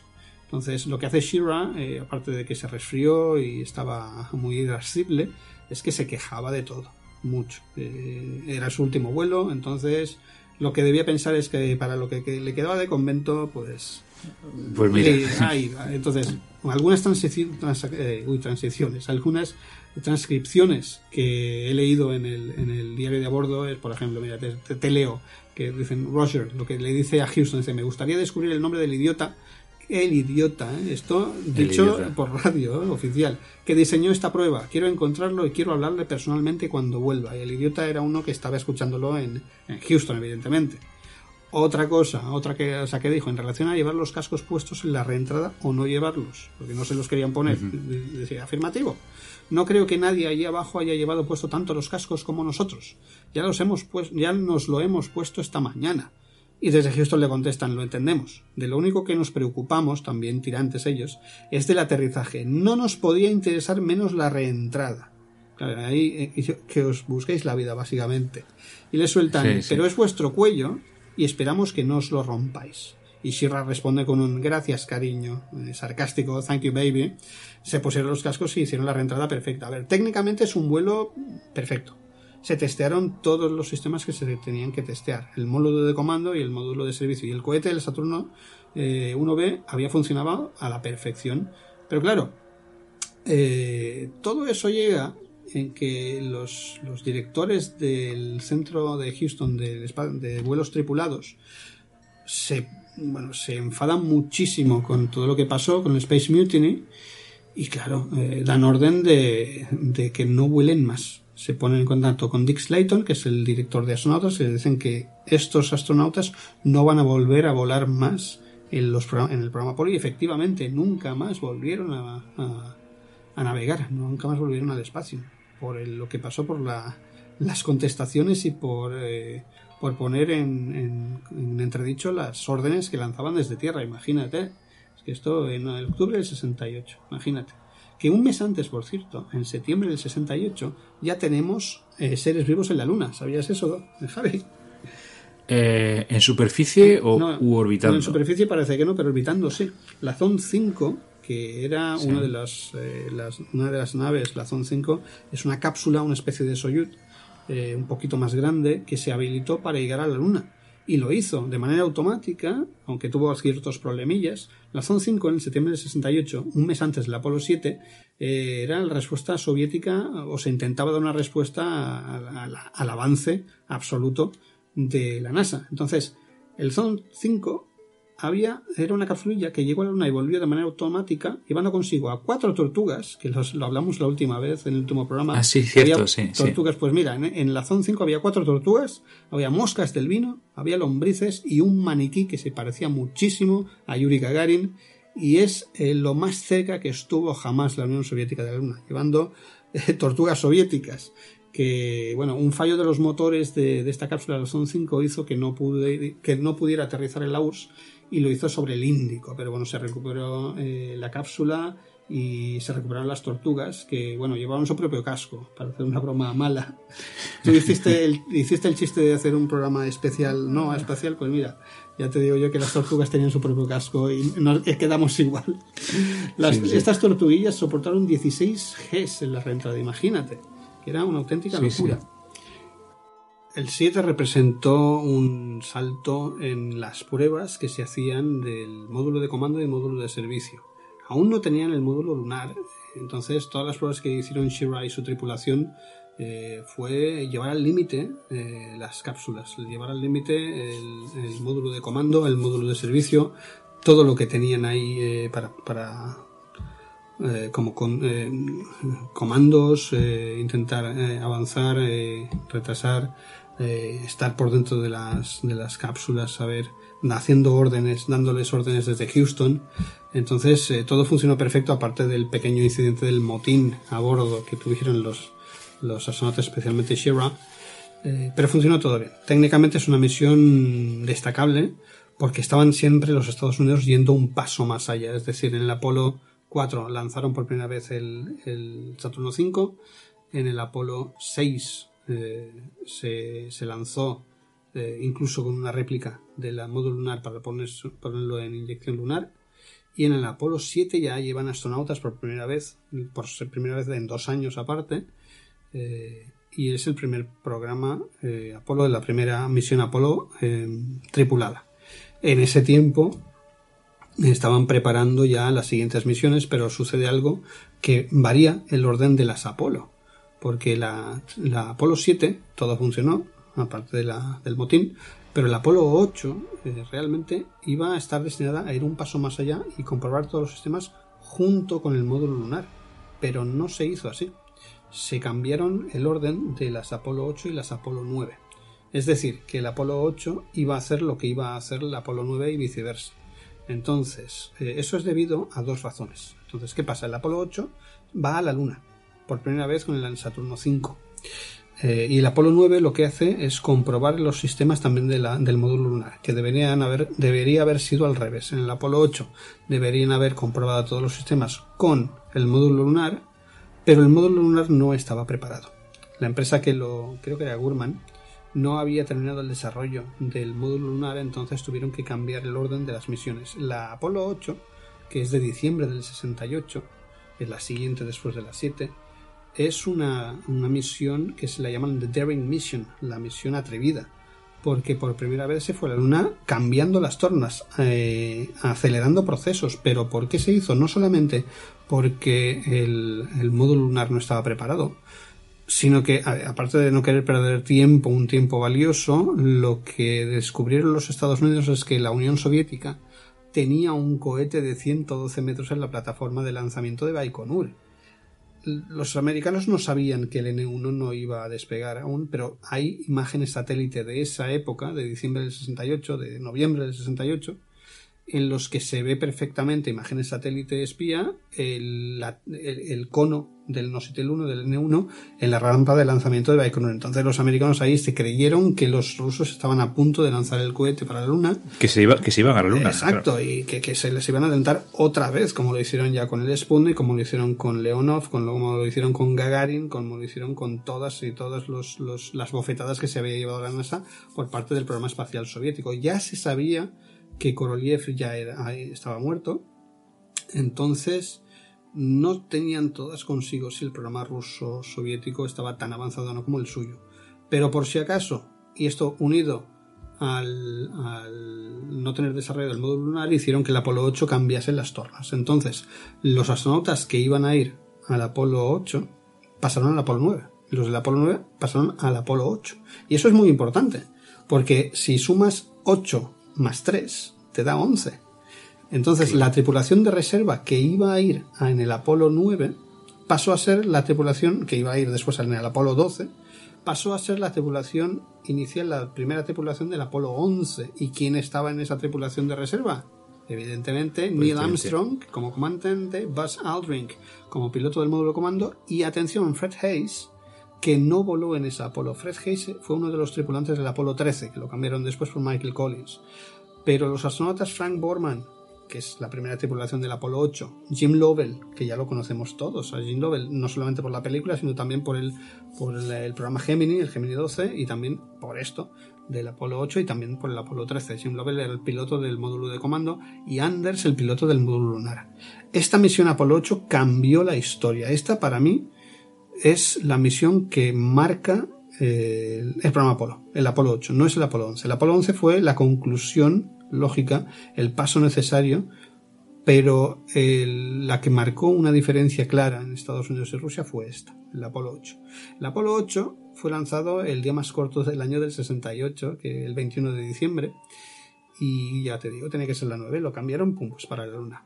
Eh, se habían filtrado esas imágenes del Nositel 1 y la gente se puso nerviosa. Entonces la NASA cambió el orden, pum, y para la Luna. Entonces, eh, llegaron a la Luna, todo funcionó perfectamente. Piensa que no tenían módulo lunar, entonces no había manera de bajar. Sencillamente llegar a la Luna, bueno, salir de la Tierra con el Saturno 5, hacer la maniobra de, translación de ir hacia la Luna, que lo habían hecho, lo habían probado en el Apolo 6, y ir a la Luna efectivamente. Ahí dar una vuelta, dar un 8, misión Apolo 8, fue dar un 8 a la Luna, tomar fotografías y volver hacia la Tierra. Y eso es lo que se hizo. De hecho, marca para mí eh, un hito de los más grandes en la historia de los programas Apolo, el Apolo 8, precisamente porque fue la primera vez que hubo humanos en la Luna, orbitando, pero ya los hubo. Entonces, eso ya es un, primer gol de una primera de la, una primera, eh, una de las primeras eh, hitos de la carrera espacial americana con astronautas y que se habían puesto por delante de la Unión Soviética. Entonces, si la Unión Soviética lanzaba el N1, que no sabían si lo lanzarían o no, pues ya podían haber dicho nosotros hemos estado en la Luna antes que ustedes, señores. Ya les hemos ganado, porque habían orbitado la Luna y efectivamente lo que hicieron. Esta misión cambió el mundo. El Apolo 11 fue la culminación, pero el Apolo 8 eh, hizo algunas cosas que, nadie esperaba. Por ejemplo, en la salida de la cara oculta de la Luna, eh, Borman se dio cuenta que la Tierra estaba asomando desde la superficie de la Luna. Estaba en la salida de la Tierra, que se llama. Y capturaron una fotografía, la famosa salida de la Luna, The Earthrise, y es de esta misión, es del Apolo 8. Esta fotografía cambió el mundo, porque como dice Neil deGrasse Tyson, fuimos a la Luna y descubrimos la Tierra, y es verdad, porque por primera vez el gran público tuvo la opción de ver el planeta Tierra tal y como es desde el espacio, desde la Luna, con ninguna frontera, sencillamente continentes y mares, y su capa de nubes, chubascos, tormentas, huracanes, y esa imagen cambió el mundo. Esa imagen empezó a, dar la vuelta al mundo y, bueno, se, hicieron infinidad de, es famosísima, se hicieron infinidad de actividades como por ejemplo el, acto de la, de la tierra, muchas actividades ecológicas empezaron esa década a partir de este momento. Aparte de eso, hicieron una cosa que nadie se esperaba, que es cuando salieron de la cara oculta de la Luna, hay un momento en que se pierden comunicaciones con Houston las naves que van a la Luna, que pasan a la cara oculta de la Luna, a la cara lejana, y hay una interrupción de datos. A no ser que tengas un satélite por ahí eh, más lejos en un punto de Lagrange, pues pierdes comunicaciones con Tierra. A la hora de salir otra vez y recuperar comunicaciones con Houston, los tres astronautas dieron un mensaje a la humanidad. Y dieron un mensaje a la humanidad porque era el día 24 de diciembre, era, la, era Nochebuena. Y ese mensaje fue leer un capítulo del Génesis, se llevaron una Biblia con ellos, y leyeron un capítulo de Génesis los tres astronautas. La NASA no estaba muy de acuerdo en hacer ninguna afirmación ni, mezclar religión con ciencia, y por eso los tres astronautas, los tres leyeron una parte de, unos dos minutos cada uno del Génesis del libro de la Biblia. Entonces, eh, y finalmente terminaron con deseamos desde el Apolo 8 eh, una feliz Navidad a toda la humanidad en la buena tierra, in good earth. Y eso quedó como, algo impresionante y de hecho la revista Time los nombró los personajes del año los tres astronautas. Tanto a Borman como a Lovell como a Andrés tuvieron su portada de Time y les comentaron, uno de los títulos de la revista Time era que el Apolo 8 había salvado 1968. ¿Y por qué dijo eso? Pues porque lo que sabemos antes, que lo que hemos dicho antes, que el, Apolo 8 coincide en el 68 con la guerra de Vietnam, coincide con el asesinato de, de, ay, no me sale ahora. Martin de, Luther King. De Martin Luther King, gracias Javi. También de, Kennedy, de Bobby Kennedy y, y de la Revolución de Praga, por cierto, también. Entonces fue un año bastante convulso. Y ese fin de año, esa Navidad, pues salvó el año. Esperemos que este año 2020 tengamos también alguna misión que haga algún tipo de, de cosa de estas para ver si se habla el 2020, la verdad. La verdad que, bueno, o sea, eh, tienes razón en lo de no mezclar eh, tema, política, ciencia y demás, pero bueno, al final, allá donde vaya el ser humano, vamos con nuestras costumbres y nuestras creencias y, y, no es la primera vez en, en, la historia de la humanidad que vamos con lo que tenemos y somos lo que somos. Sí, de hecho, eh, hubo cierta polémica hace un añito, un añito y medio atrás, cuando la, una sonda que se llamaba Bereshet eh, fue enviada a la Luna. La sonda era israelí y la eh, bueno, llevaba una copia de la Torah, de la Torah judía, en un, un microchip. Entonces eh, hubo algunas voces discordantes diciendo que no se debía mezclar la ciencia con la religión. Se ha hecho antes, se ha hecho y se seguirá haciendo.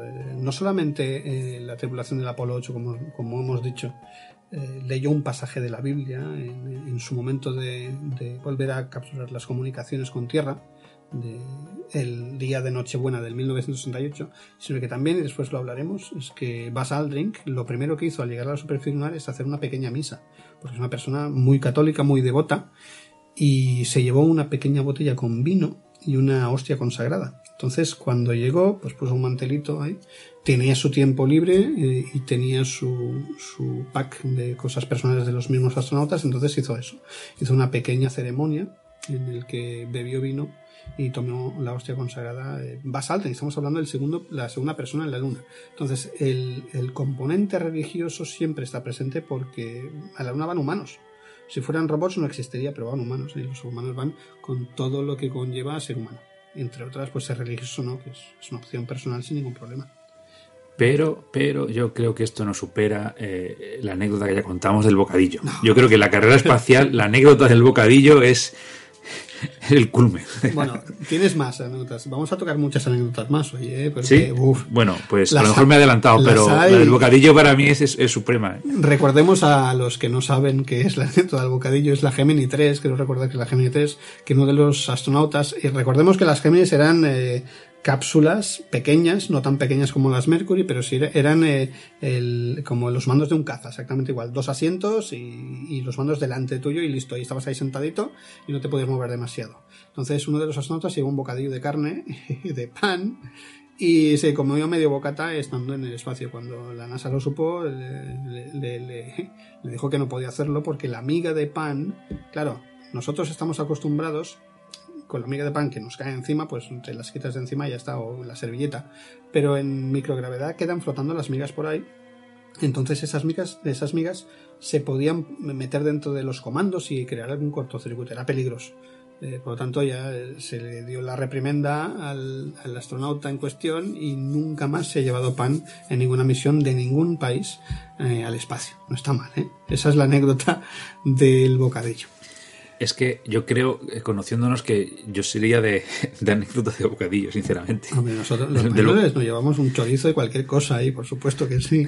No hay que pasar hambre. de, el bocata de jamón con tal y, oye, a, a- verte un botellín tal. Había problemas Eh, con la comida en las, sobre todo con las Gemini, porque tenían mucho, muy poco espacio vital y lo que tenían, eh, lo que se llevaba era, eh, todo tenía el mismo sabor. Pero porque no, no es que te llevases cosas que no, no supieran algo, sino que mm, el pollo, por ejemplo, sabía exactamente igual que la tarta de fresa, no sé, para poner dos ejemplos. ¿Pero por qué? Porque les metían tantos aditivos a la comida, que si un anticongelante, que si un no sé qué, que si ahora un componente para tener más vitaminas, que tenían exactamente todo el mismo sabor. Entonces, eh, los, ya dijimos en el último programa que los rusos no tenían ese problema, pero se llevaban caviar, vodka y lo que quisieran al espacio. Tenían el menú abierto, pero los Estados Unidos no. Eh, tenían, Pistolas, todo, todo. que. Sí, que, que por cierto, te envié un enlace, no sé si lo viste. Sí, vi la, vi la fotografía porque fue una duda que, de, que dejamos, eh, oye, qué pistola tal, tal, una pistola no. La Vale. pistola que se llevaban los soviéticos al espacio, era, curiosamente tenía tres cañones. Eh, ¿Cómo se llamaba? Ahora, ahora voy a buscarlo, pero eh, era una arma soviética 100% porque pesaba dos kilos y medio. ¿eh?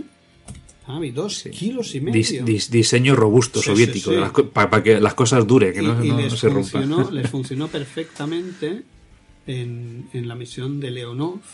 ¿vale? Me suena de memoria que era una N, N algo puede ser. no. Algo así, creo que lo leímos hace ya, lo leí hace unos días y nada, no, no lo recuerdo. No me acuerdo, no. Sí, pero bueno, ya, ya, la, ya la buscaremos y lo pondremos en comentarios Sí. en todo caso.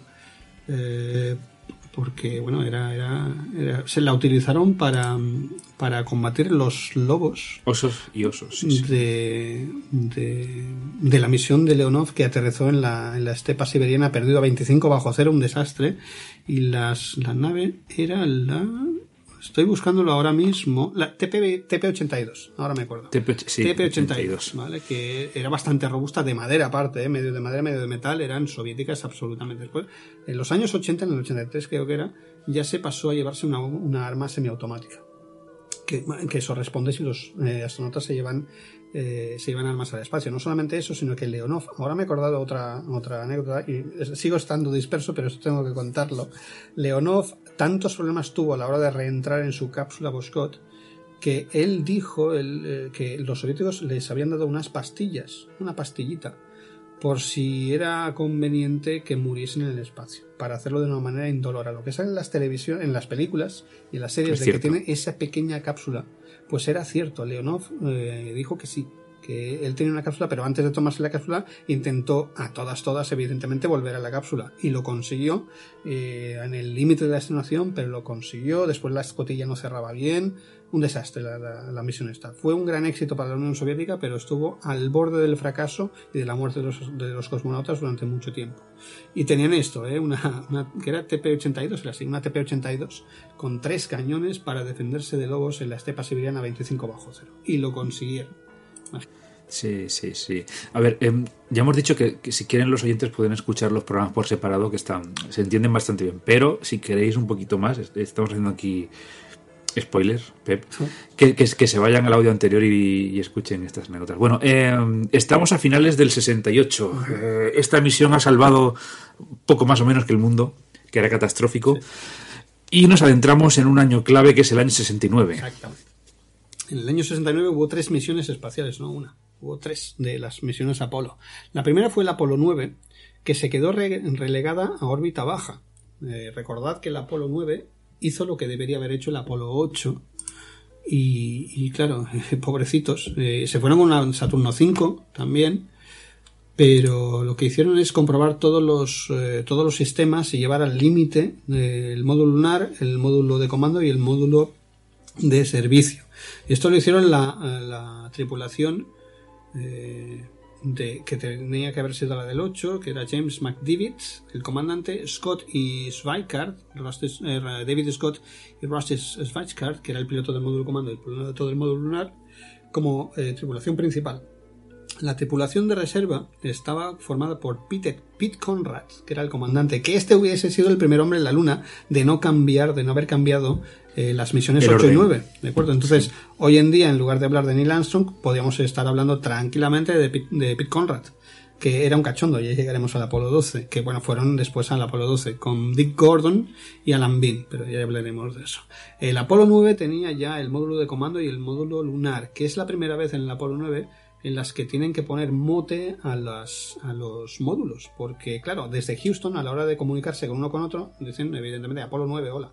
Pero en el momento en que se separan, tanto el módulo lunar como el módulo de, de, de comando, necesitan un nombre clave para saber a quién están hablando. Entonces, los nombres del módulo de servicio, que es ahí donde vivían los astronautas, es Gominola, Gundrop y del módulo, del módulo lunar es la araña, Spider, porque parece, asemejaba a una araña. Entonces eh, lo que hicieron es testear todos los sistemas, también del, del, módulo, del módulo lunar, que no se había testeado hasta ese momento. Y hay un pequeño problema con el, piloto del módulo lunar, con Rusty Schweikart. Schweikart es el nombre, Schweikart es como se dice en inglés, que era un pelirrojo muy simpático que tuvo un pequeño problema estando en órbita de microgravedad, en órbita baja de la Leo, se enfermó durante el vuelo. Tuvo un problema que hoy se conoce perfectamente, es el síndrome de adaptación al espacio, que lo sufren el 50% de astronautas. Pero en ese momento no se conocía demasiado, no se sabía porque los parece que ser que los pilotos que iban en las, en las Gemini, pues ninguno lo había sufrido.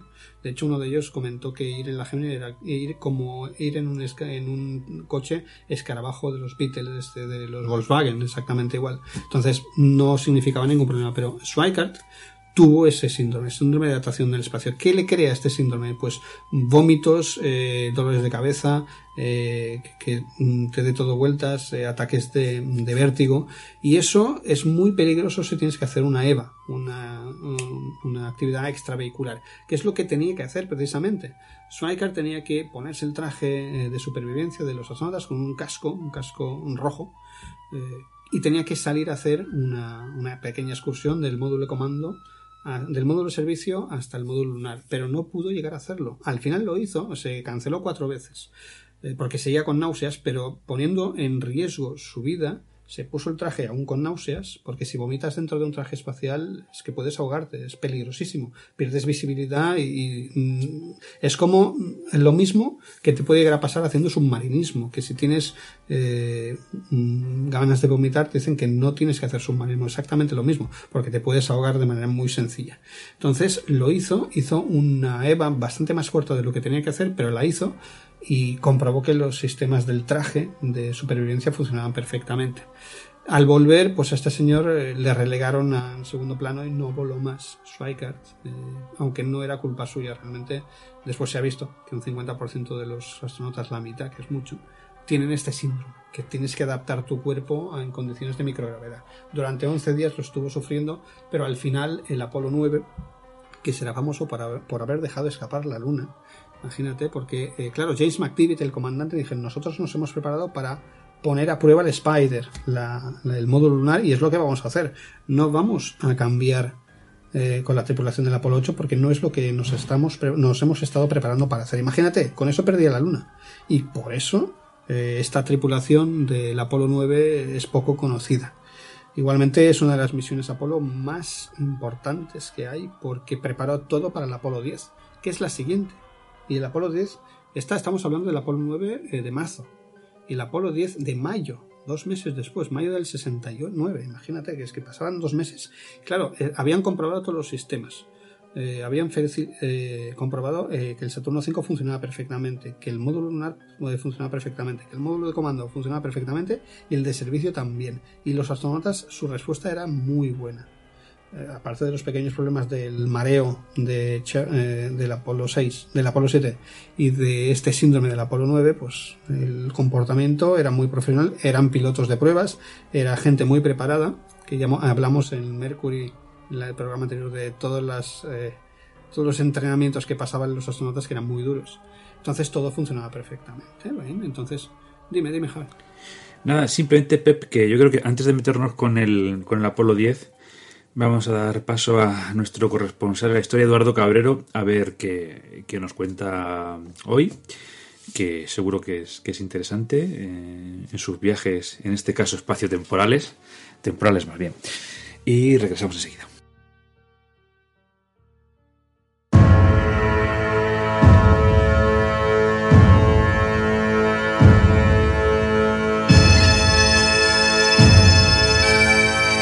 Corresponsal en la historia.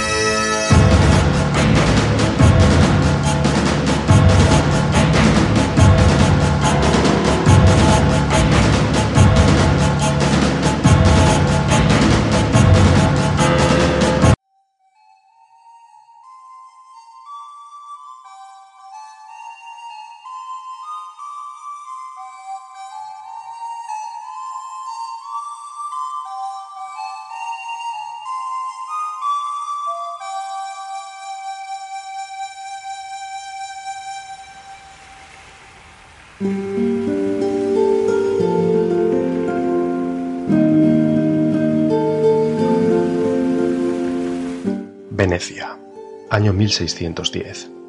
Me encuentro paseando por la plaza de San Marcos.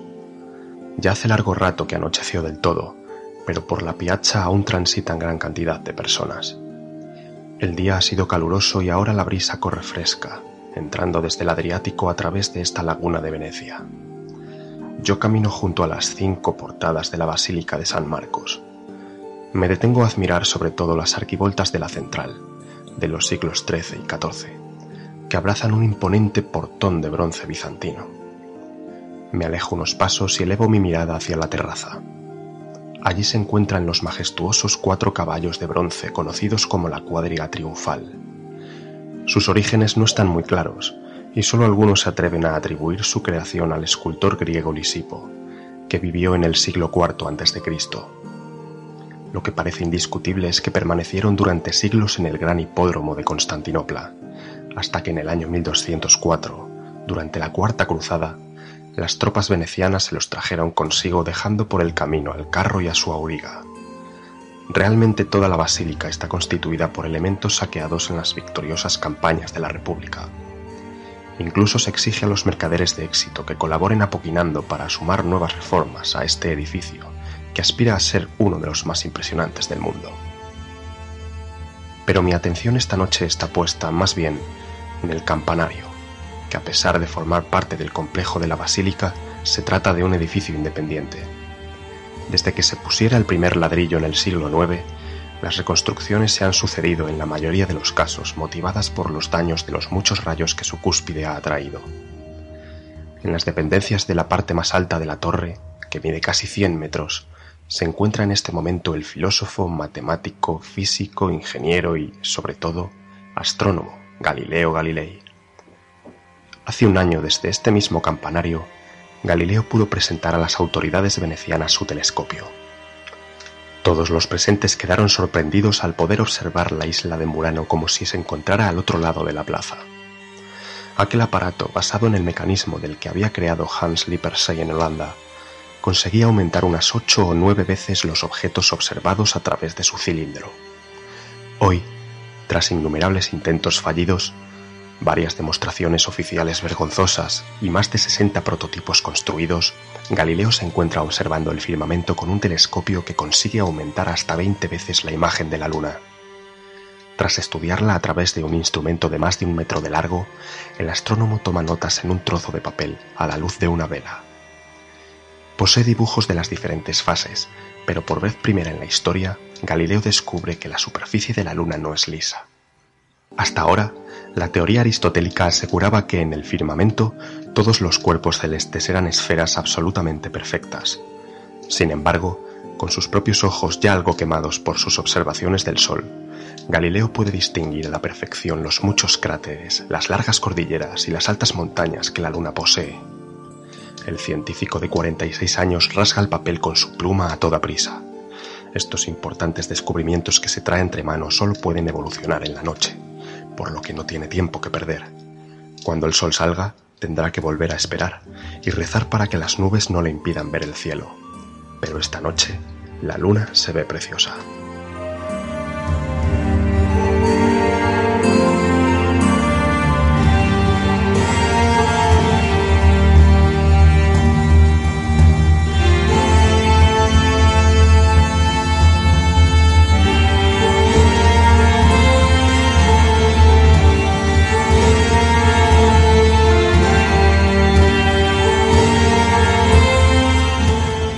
Escuchando Plaza de Armas, donde la historia cobra vida.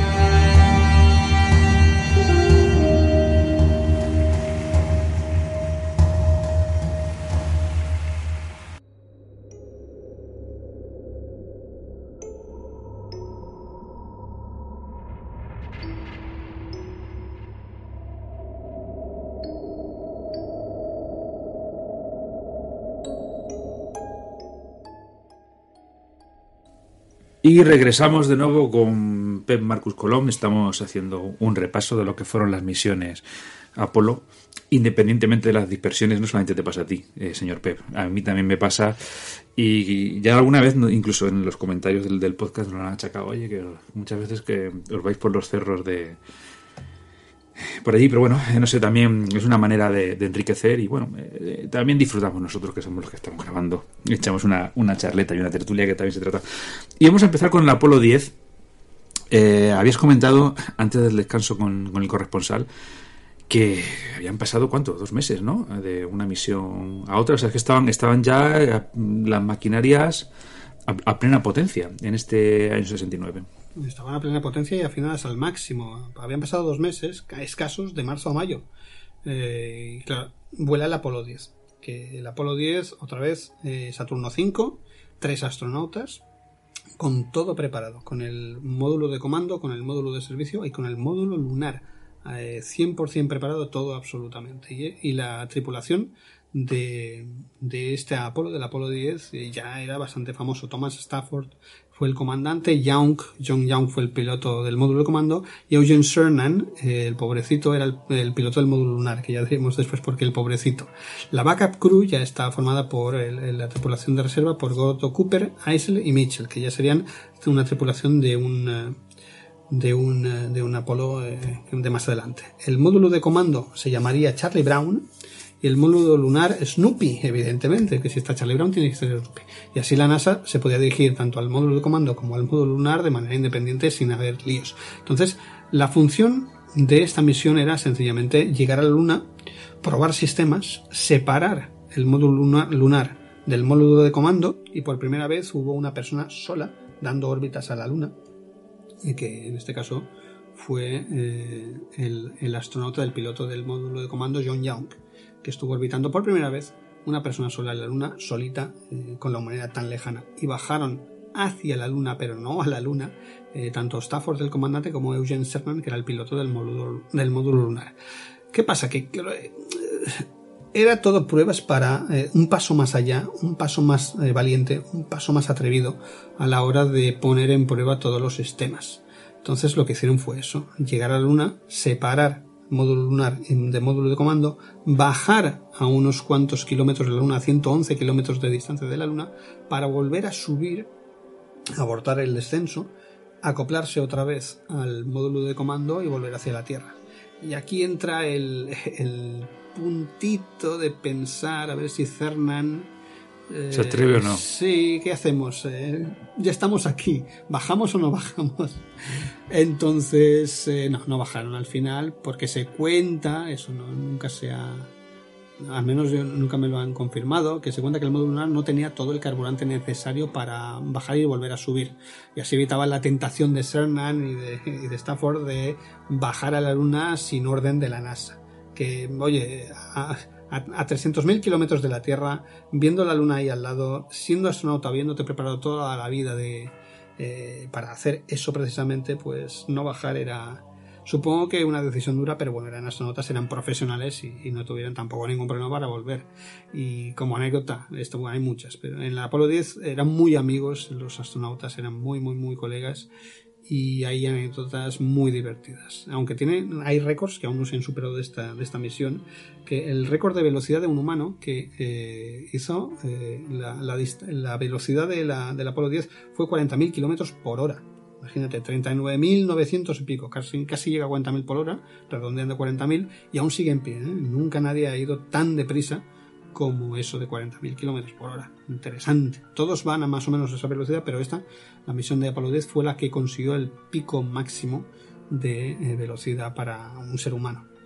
Aparte de eso, más cositas. Las notas sobre la tripulación es que la, el Apolo 10 y el Apolo 11 fueron las únicas en la que todos los miembros eran veteranos, todos. Siempre había algún rookie, algún principiante en las otras misiones, pero no en estas dos, porque las cosas era, estaban en su punto máximo, el punto más crítico. Llegar a la Luna, hacer la separación del módulo lunar y el módulo de comando, y la siguiente iba a ser el Apolo 11, donde se jugaban absolutamente todo, y tenía que salir todo perfecto. Entonces, Thomas Stafford, el comandante, había volado ya en la Gemini 6 y 9, y Young lo había hecho en la Gemini 3 y 10, y Cernan, el que después volaría en el Apolo 17, eh, también había estado en la Gemini 9, imagínate. Los tres, aparte, volverían a volar en otras misiones a posteriori. A Young comandó el Apolo 16, Selman el 17 y Stafford colabora, no con las Apolo en sí de Luna, pero sí con la Apolo Soyuz. Imagínate. Entonces todo eso eh, hacían cuenta de que estos astronautas eran, eran la creme de la creme y los que estaban más preparados porque se confió mucho en ellos. Y ya como anécdota la definitiva para que veas el nivel de amistad que tenían entre ellos, eh, una anécdota que a mí me divirtió mucho cuando, la, cuando me la contaron, es que, eh, bueno, tú sabes que a la hora de las eyecciones de excrementos humanos en las sondas, en, los módulos de comando, en los módulos que iban a, eran claro, eran cuatro días de ida y cuatro de vuelta, entonces tenían que hacer algo con todo eso. El orín, la orina, la eyectaban hacia afuera, sin ningún problema pero es decir, había una especie de tubo de aspirador que te conectabas con el pene, orinabas y tu orín salía despegado, disperso por una pequeña cápsula pum, que salía al espacio. Pero las heces sólidas se guardaban en bolsas. De hecho, eh, lo primero que deja Armstrong y Aldrin en la Luna es pues caca. Dejan bolsas de... Eh, lo que has dicho antes, que el hombre pues va a donde va, pues sigue siendo hombre, pues lo primero que hacemos en la luna es pues dejar mierda. Lo siento, pero es que es así. dejamos eh, en la superficie lunar. Todas las misiones Apolo lo han hecho que han ido a la luna. Pero entre ellos eh, se hicieron unas cuantas bromas bastante curiosas. Una de ellas es que Eugene Cernan eh, está ahí hablando eh, con Houston y en eso suelta, uy, rápido, dadme una servilleta, que hay hay algo flotando en el aire. No, digo, la palabra que dijo, dijo turd en inglés, que significa un, excremento. Había un excremento en medio de la cápsula de, comando ahí flotando en el aire. Y una de las, parece ser que una de las bolsas se había abierto. eh, si no, pues alguno la había abierto sin querer o queriendo, dejando escapar su contenido. Pasan nueve minutos, recoge lo que tenía que recoger, eh, que estaba volando por ahí, y Cernan vuelve a decir otra vez, aquí hay otro maldito turd, hay otro excremento, pero ¿qué os pasa? Y los dos, Stafford y Young, se ponen a reír, entonces era una broma, imagínate lo que estaban haciendo.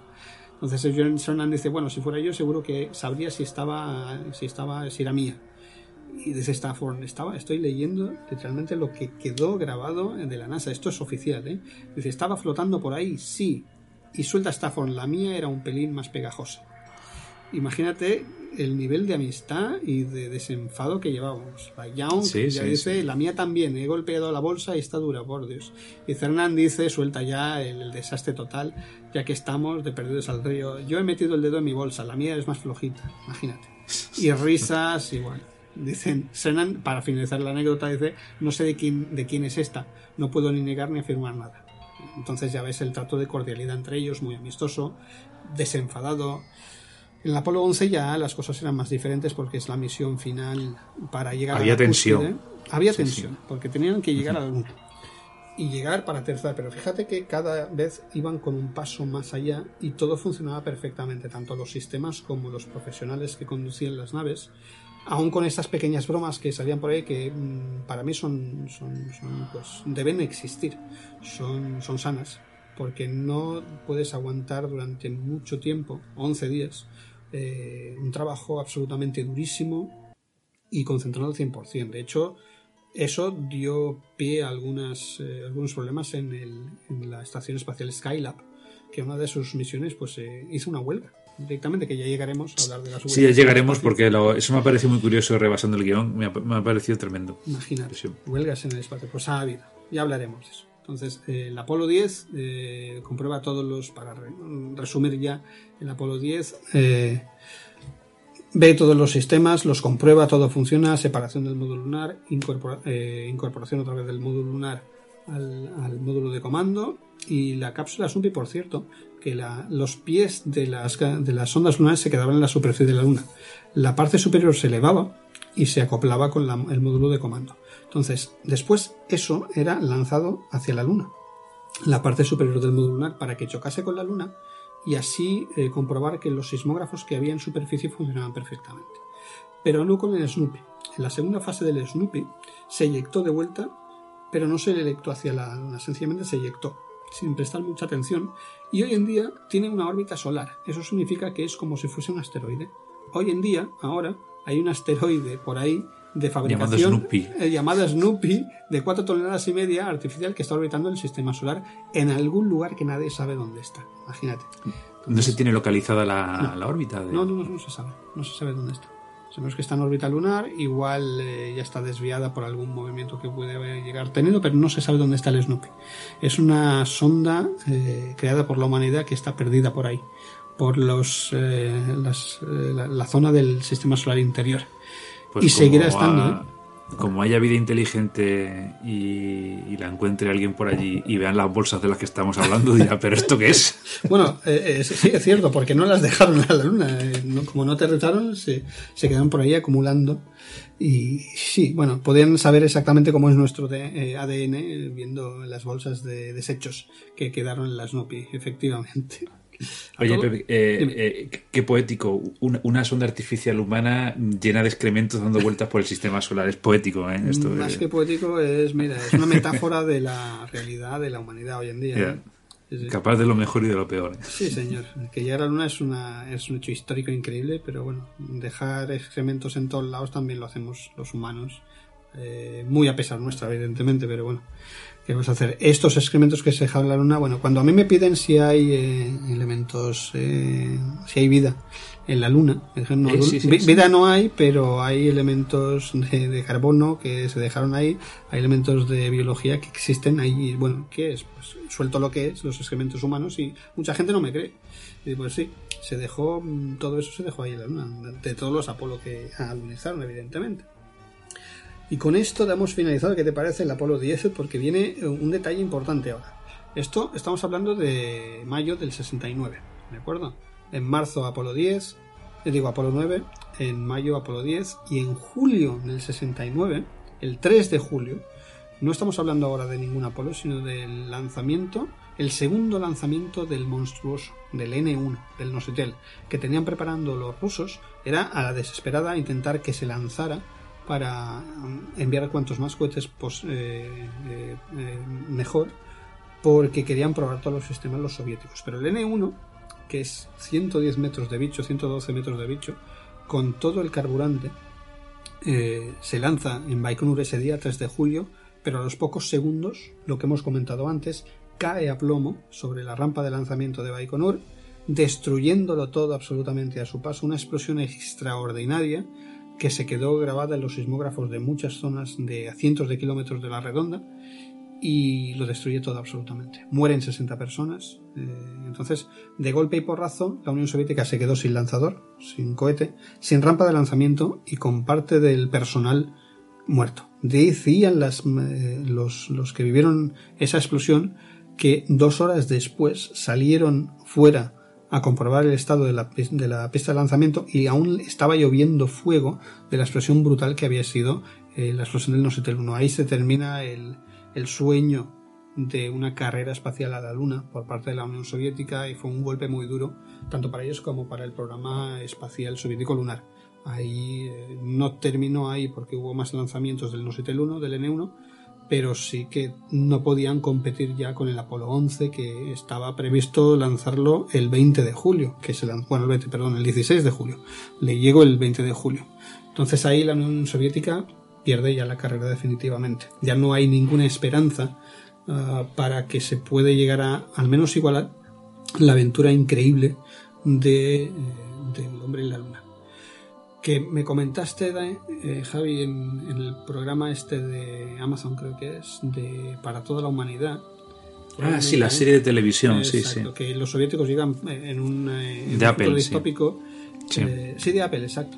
Que llegan primero los soviéticos a la Luna y porque no moría Korolev. Y es factible es factible. Lo que pasa es que Korolev tuvieron en la Unión Soviética muchos problemas de financiación y de iban por detrás de la fabricación del cohete porque habían lo que te he comentado antes, habían dejado de trabajar durante unos cuantos años, no habían no se habían puesto las pilas eh, después de lo que dijo Kennedy de llevar un hombre a la luna eh, sano y salvo y volverlo a, los Estados Unidos antes de la finalización de los 70. Entonces, ahí está gracias a esa falta de, trabajo en los primeros años de la década de los 60, no pudieron llegar, pero sí lo hicieron los americanos con la siguiente misión, que es la colación que todo el mundo conoce. Hay películas, hay series, hay teorías conspiracionistas, hay de todo. Está Stanley Kubrick por ahí también metido de la llegada del hombre a la luna. Que me recomendaría yo, por cierto, un reportaje que se llama La cara oculta de la luna. No sé si lo has visto, Javi que es, es, un reportaje en la que em, se afirma que nunca se llegó a la Luna con el Apolo 11, sino que fue una grabación hecha por Stanley Kubrick. Y está en YouTube, es decir, que es en todas las plataformas que, que queráis. Y es muy interesante porque es evidentemente un reportaje falso, pero que nos hace ver que un reportaje falso bien hecho puede pasar como algo verdadero. Y eso dio pie a que Stanley Kubrick había grabado la llegada a la luna del hombre, cuando hay una cantidad ingente de pruebas que demuestran evidentemente lo contrario, que el hombre llegó no solamente una vez, sino seis veces a la luna. Pero ese reportaje es, me gustó porque eh, se presentan a los personajes eh, de manera muy seria, pero realmente no es verdad, es todo falso.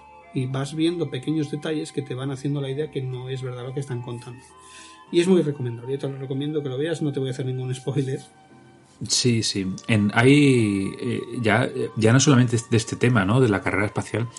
Em, hay algunos directores que han sacado alguna cosa, por ejemplo, Peter Jackson también tiene un, documental antes de que se hiciera tan famosísimo de la grabación del Señor de los Anillos, sobre una biografía falsa de un director eh, de, Nueva Zelanda bueno, lo ponen, lo ponen, imagínate, en, en todo, era el, el, perejil de todas las salsas de, la, de, la, historia del cine. O sea, ha, inventado la, eh, la, el compuesto químico del de este color, cine, de, es mentira, cualquiera que sepa un poco. Pero yo, por ejemplo, recuerdo que ese documental lo vi, lo vi de crío y me lo creí. Pues vale, pues, pues, pues, te lo crees.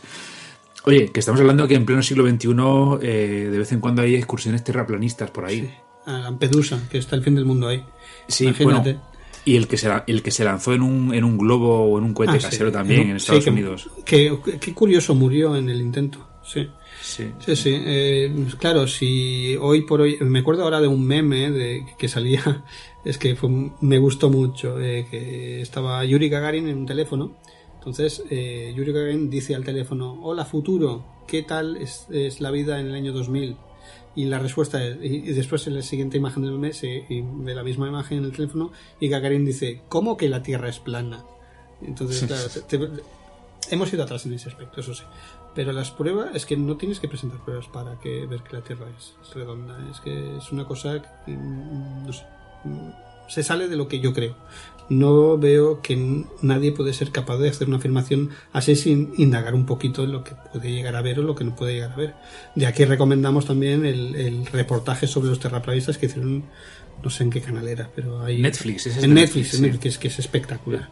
Es Que maravilloso, sí. Cuando los terraplanistas se ponen serios y gastan dinero en equipamiento científico y en hacer eh, experimentos científicos de manera correcta, se dan cuenta que sí, la Tierra es redonda, como es evidente, es- pero bueno, no hace falta llegar a tanto, pero es lo que hay. Entonces, así estamos. Pero bueno, eh, la aventura de los hombres que estamos explicando ahora, de los Apolo, es lo que debería dirigir las vidas de la gente que cree que no se ha llegado a la Luna, por ejemplo, o que la Tierra es plana. Pero bueno, eso, eso ya son peras de otra cesta. ¿Y qué quieres que te diga? Mira, yo te voy a decir la respuesta que me dio a mí personalmente eh, el fundador de la Escuela de Astronautas de la ESA, Andrés Ripoll, que dio una charla hace muchos años en Mallorca, ya por desgracia ya nos ha dejado y no está con nosotros desde unos tres años Andrés Ripoll, doctor en, aeronáutica, y le preguntamos, a ver, pero ¿hemos ido de verdad a la Luna? Y su respuesta fue impagable. Dijo, mire, yo señora, le dijo una señora aparte, delante de mí, yo no sé si hemos ido a la Luna o no. No puede afirmarle que hemos ido o no. Lo que sí le puedo decir es que nosotros desde nuestro centro de, en Madrid, que se hacía el seguimiento en, la estación de, de Robledo, eh, ahí apuntábamos con las antenas a la Luna y nos contestaban. Entonces quedó así. Y el señor se quedó ahí un poco de pie diciendo a ver qué está pasando aquí. Yo me puse a reír porque la respuesta es épica y perfecta. A ver, no te voy a decir si hemos llegado a la luna o no, pero sí que ponemos una antena mirando a la luna y nos están contestando gente de ahí. Vamos, es que eso es impepinable. Y efectivamente, el Apolo 11 llegó a la luna. La primera, evidentemente, porque hubo más misiones. Y yo a veces pregunto a la gente, a ver, ¿cuántas misiones cree la gente que han llegado a la luna? Todo el mundo me dice una. Y no, hubo seis. La más exitosa eh, no fue el Apolo 11, fueron otras. La Apolo 12 probablemente tenga esa pátina, ese, título. Pero sí que la primera para poner gente en la Luna fue el Apolo 11. Todo el mundo conoce la historia. El 16 de junio, de julio del 69 se lanza eh, el Saturno V con todos los sistemas comprobados con eh, Armstrong, Aldrin y Collins. Y que, que, por cierto, la tripulación de reserva, la backup crew, era, a ver si contamos 11 más 3, es 14. La tripulación que tenía que ir al Apolo 14 era Jim Lovell. ¿Te suena Jim Lovell? Sí, sí. Fred Hayes, ¿te suena también? Pues estos son los tripulantes del Apolo 13, que después se cambiaron las misiones, ya hablaremos el por qué. Eh, pero realmente la, eh, esta fue uno de los casos que la tripulación que le tocaba ir a la Luna tres misiones más adelante, siendo la backup crew, la tripulación de reserva no va a la Luna en el orden preestablecido. Pero bueno, eh, ya hablaremos de eso, que, que, hay mucha tela que cortar. Rápidamente, el Apolo 11, eh, anécdotas mil y una. Armstrong, que es la primera persona que pone el pie en la Luna. Hay una anécdota que es falsa, que dice buena suerte, señor Anders, algo así, que es falsa, porque decían, bueno, esto, esto mmm, circuló por internet hace un par de años, que las primeras palabras que había dicho Neil Armstrong en la luna había sido buena suerte, señor Anders, algo así, eh, porque de pequeñito Neil Armstrong eh, oyó a sus vecinos diciendo que discutiendo entre sí y la mujer del señor Anders le dijo no voy a tener sexo oral contigo antes el hijo del vecino va a llegar a la luna entonces en ese momento suelta la frase buena suerte señor Anders pero eso es falso eso nunca se dijo. La sí. frase evidentemente es un pequeño paso para el hombre un gran salto para la humanidad. Y anécdotas mil y una eh, porque no todo fue correctamente 100% bien pero sí que hubo pequeños fallos como eh, es obvio en cualquier misión de este tipo. Eh, por ejemplo eh, antes de lanzar el Apolo 11 el, la empresa de correos de Estados Unidos, el US Mail, hizo una tirada de sellos para conmemorar el, alunizaje de un humano. Entonces el artista pues dibuja un, un señor astronauta con poniendo el pie en el suelo, de, saliendo del módulo lunar. Claro, después cayó el señor que lo había dibujado con el pie izquierdo tocando la luna. Pero entró en pánico diciendo, bueno, y si pone el pie derecho tenemos que tirar todos estos sellos y hacer otra vez, eh, gastar mucho dinero para hacer otros sellos. Entonces llamó a la NASA, Correos, y tuvo la opción el artista que hizo el sello de entrevistarse el último del 16 de, de julio con los astronautas que iban a ir al Apolo 11 con Aldrin, Collins y Armstrong eh, para suplicarles que por favor, sea quien fuera la primera persona que pusiese el pie en la luna, tanto si fuera Armstrong como si fuese Aldrin, que por favor lo hiciera con el pie izquierdo, porque así se salvaría la partida de sellos que ya tenían preparada. Y efectivamente, el primer pie que pone Armstrong en la luna es el pie izquierdo, pero no por razones de buena mala suerte, sino porque se lo habían pedido desde la eh, el correos de Estados Unidos. Imagínate, Ajá, sí, sí, imagínate cómo de todo esto. bueno. Más cosas. Eh, la separación del módulo de comando con el módulo lunar eh, se hizo mal. Se hizo de manera que el módulo lunar y el módulo de comando se separaron en una distancia bastante ancha, porque la parte que había entre las dos cápsulas se tenía que descomprimir y no se descomprimió. Sencillamente eh, no pasó nada, porque es como cuando abres una botella de champán que sale el tapón disparado. Es lo que les pasó al módulo de comando y al módulo de servicio. Después se acercaron y ya está, no hay más problema pero deberían hacer según qué cosas que no hicieron. Otra cosa más, una antena estaba mal dirigida, entonces cuando eh, tenía que dirigirse hacia la Tierra se dirigía hacia la nave y cuando se tenía que dirigir hacia la nave se dirigía hacia la Tierra. Era un cambio de signo en la programación del ordenador de a bordo. Cuando se enteraron, pues pasaron a manual. Sencillamente giraban la antena manualmente para Sí. enfocar hacia la Tierra para recibir los datos o para enviar ellos los datos. Cosas de este tipo había muchísimas. Pero bueno, llega el día, el 20 de, de julio, se hace la separación perfectamente, va bajando la sonda, eh, el módulo lunar, eh, que te acuerdas de cómo se llamaba el módulo lunar. Por- Porque ahora, ahora me, ha- me he olvidado del nombre del módulo lunar yo ahora mismo, ¿eh? del Apolo 11. Eagle. Había un- El Eagle, Eagle, sí, el Eagle. El Eagle, exacto. Ahí está. ¿Que era el módulo lunar o el módulo de comando? Ahora tampoco me acuerdo. Mira qué desastre. Que, mira, preparamos todo y esas cosas no. Pero sí, era Eagle y Columbia era. Columbia y Eagle, exacto. Sí. Columbia era el módulo de, de comando y Eagle el módulo de, servi- de el módulo lunar, exactamente. Ahí está. Menos mal que nos acordamos, que si no.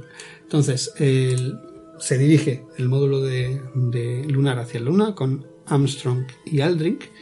Y en el momento en que van a bajar se dan cuenta que la zona donde tenían que alunizar en teoría está llena de unas piedras muy grandes y que es imposible aterrizar ahí. Entonces, dentro de lo que se llama el óvalo de aterrizaje, el óvalo de aterrizaje es una zona donde te dicen que tienes que aterrizar, en esa zona. Entonces, Armstrong cogió los mandos y de manera manual fue buscando un sitio donde hubiese rocas tan grandes como casas para alunizar perfectamente. Lo encuentra en una zona que está a 6 kilómetros de distancia de la zona donde tenía que aterrizar originalmente. Imagínate, 6 kilómetros. Yo siempre hago referencia a los pueblos de aquí de Mallorca. Imagínate que vas a aterrizar aquí en Sawyer, por ejemplo, y tienes que aterrizar en el, puerto de Sawyer que está a 5 kilómetros para aparcar el coche. Imagínate. Ese es, claro, es un, es un cambio que realmente no debería haberse dado, porque la, pero la zona no estaba tan bien estudiada como, como debería. Otro pequeño fallo, ahora sin, ninguna, sin ningún problema de la misión Apolo 11. Al final, Armstrong vio una zona que le gustaba, bastante llana, sin rocas muy grandes, y aterrizó en la cápsula, el, el, el Eagle, en esa zona. Dio voz a la famosa frase: Houston, el águila aterrizado en el mar de la tranquilidad. Le quedaban 6 segundos de combustible en ese momento, en el momento de aterrizar. Eso no significa que después no pudieran haber subido, sino que tenía ese límite para que después eh, no tuvieran que abortar el, descenso. Imagínate, ¿eh? Pero tenía los nervios de acero Armstrong, ya lo había demostrado en las misiones a, Gemini, y supo encontrar un sitio y conducir la nave, el Eagle, a una zona sin ningún tipo de eh, roca, sin una presencia de ningún impedimento para después volver a elevarse. En el camino hacia, hacia esa zona eh, le sonaron dos alarmas, dos master alarm en el módulo lunar. Una del ordenador, la 1201 y la 1202. Esas dos alarmas eh, significan que el ordenador de bordo no tiene tiempo de procesar toda la información que le va llegando. Entonces avisaba. Desde Houston dieron el go de seguir eh, ignorando estas, estas alarmas y Armstrong bajó y alunizó perfectamente la, el Eagle en el mar de la tranquilidad. Dicen las malas lenguas que por muchas alarmas que hubiesen habido ese día, Armstrong bajaba sí o sí a la luna. Eso está más claro, evidentemente. Pero bueno, llegaron, alunizaron, y Houston, the Eagle has landed, el águila ha aterrizado. Entonces, órdenes que dan desde Houston en ese momento, señores, están ustedes en la luna, perfecto, pónganse a dormir.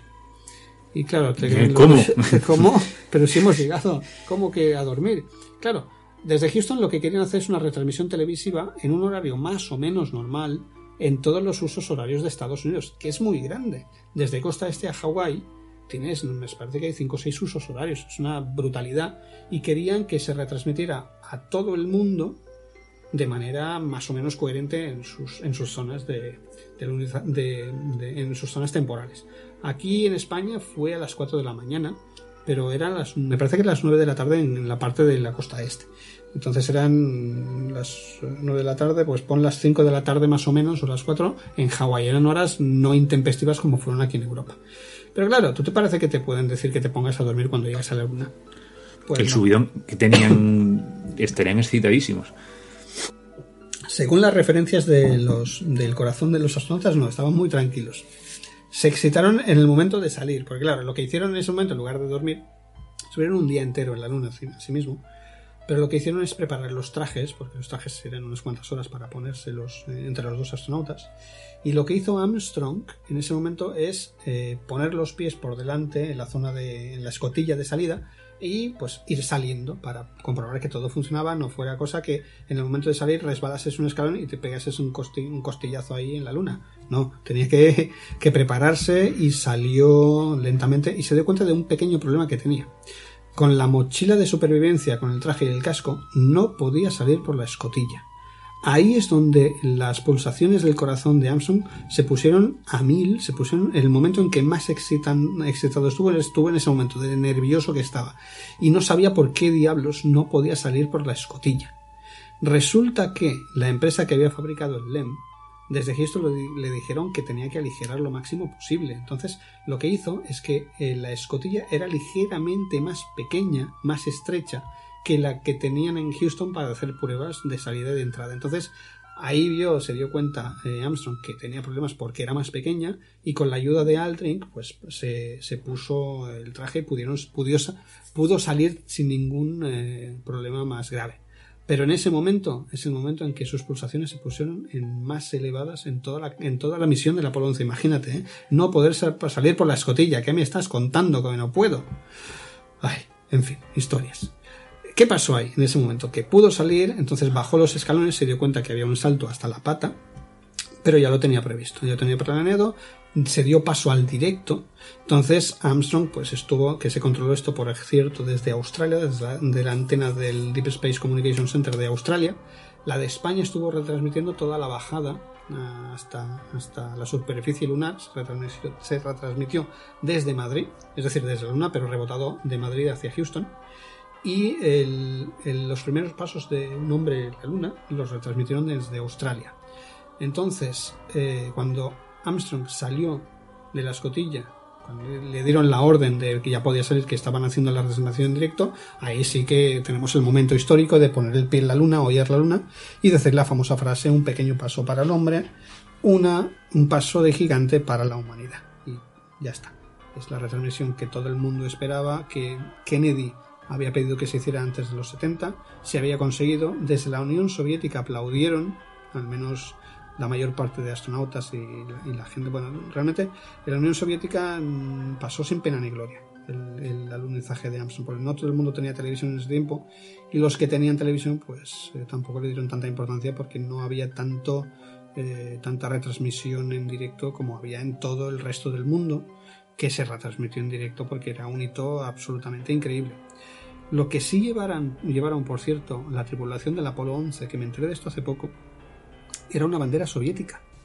Mira tu sí, pues no tenía ni idea. No tenía idea ¿eh? se llevaron una, bandera soviética que después Neil Armstrong, que en su visita a la ciudad de las estrellas en Moscú, porque también hizo un tour mundial Neil Armstrong y, y Buzz Aldrin, y Michael Collins hicieron un tour mundial y por orden de Kennedy, creo que era de Kennedy o de, o de Johnson, me parece que era de Lyndon Johnson, para mm, calmar un poco los ánimos de la Guerra Fría, habían llegado a un pequeño acuerdo, entonces los Estados Unidos se llevaron una bandera eh, de la Unión Soviética a Estados Unidos y cuando Armstrong fue a, Rusia, a la Unión Soviética, les entregó al primer ministro de, la Unión Soviética esa bandera que se había llevado a la Luna.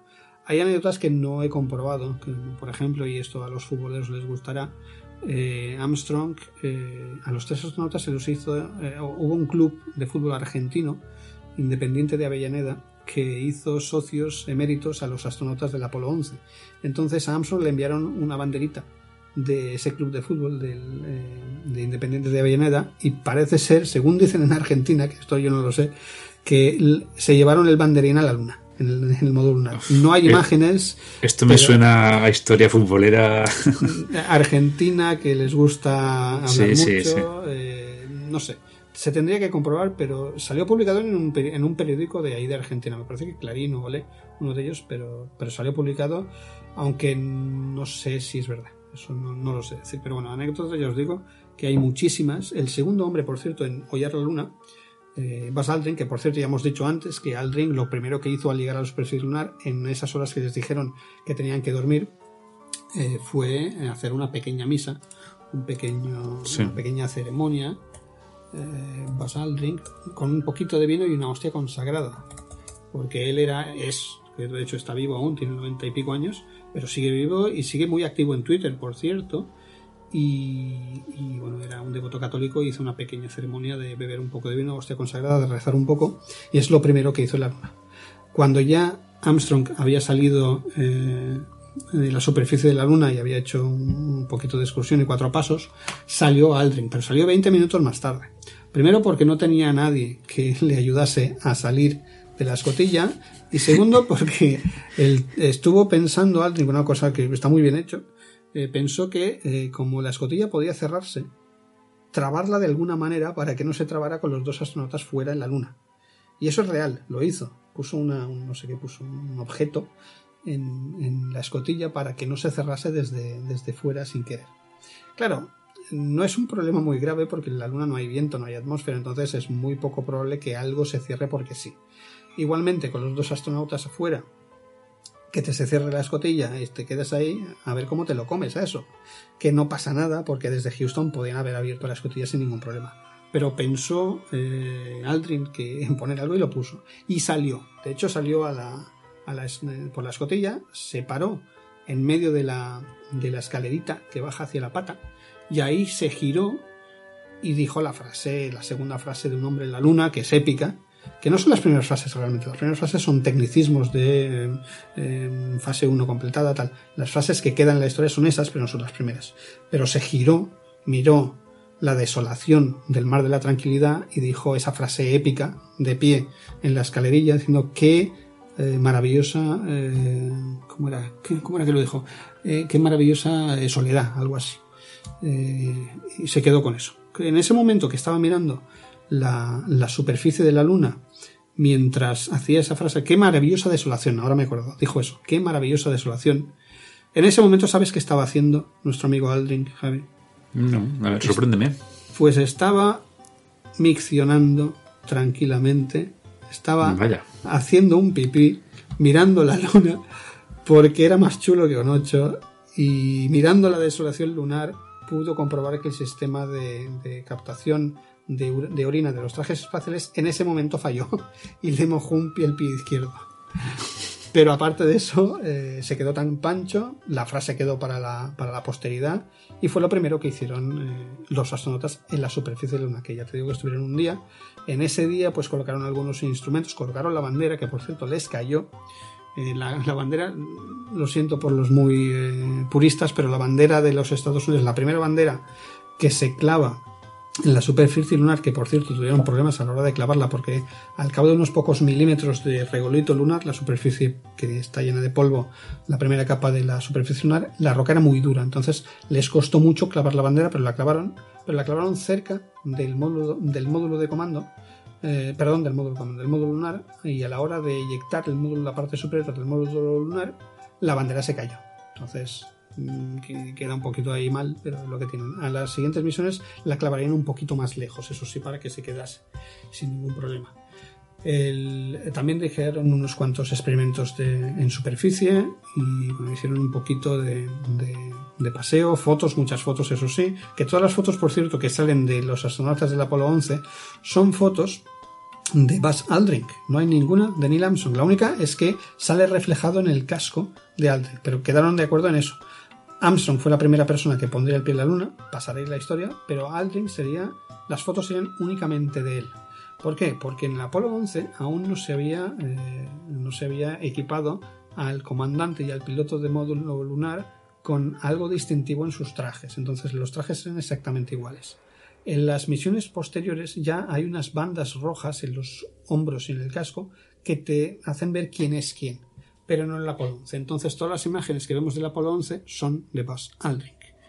Ahí está. No hay solamente una de, eh, de Neil Armstrong, aunque fuera el primer hombre que eh, pisó la luna. ¿Qué te parece como anécdotas? Pues me pareció muy curioso. eh, eh, es, que llevamos, llevamos un rato hablando del, del tema de las bolsas, del pipí, de la caca. Ah, Sí, sí, ya ves.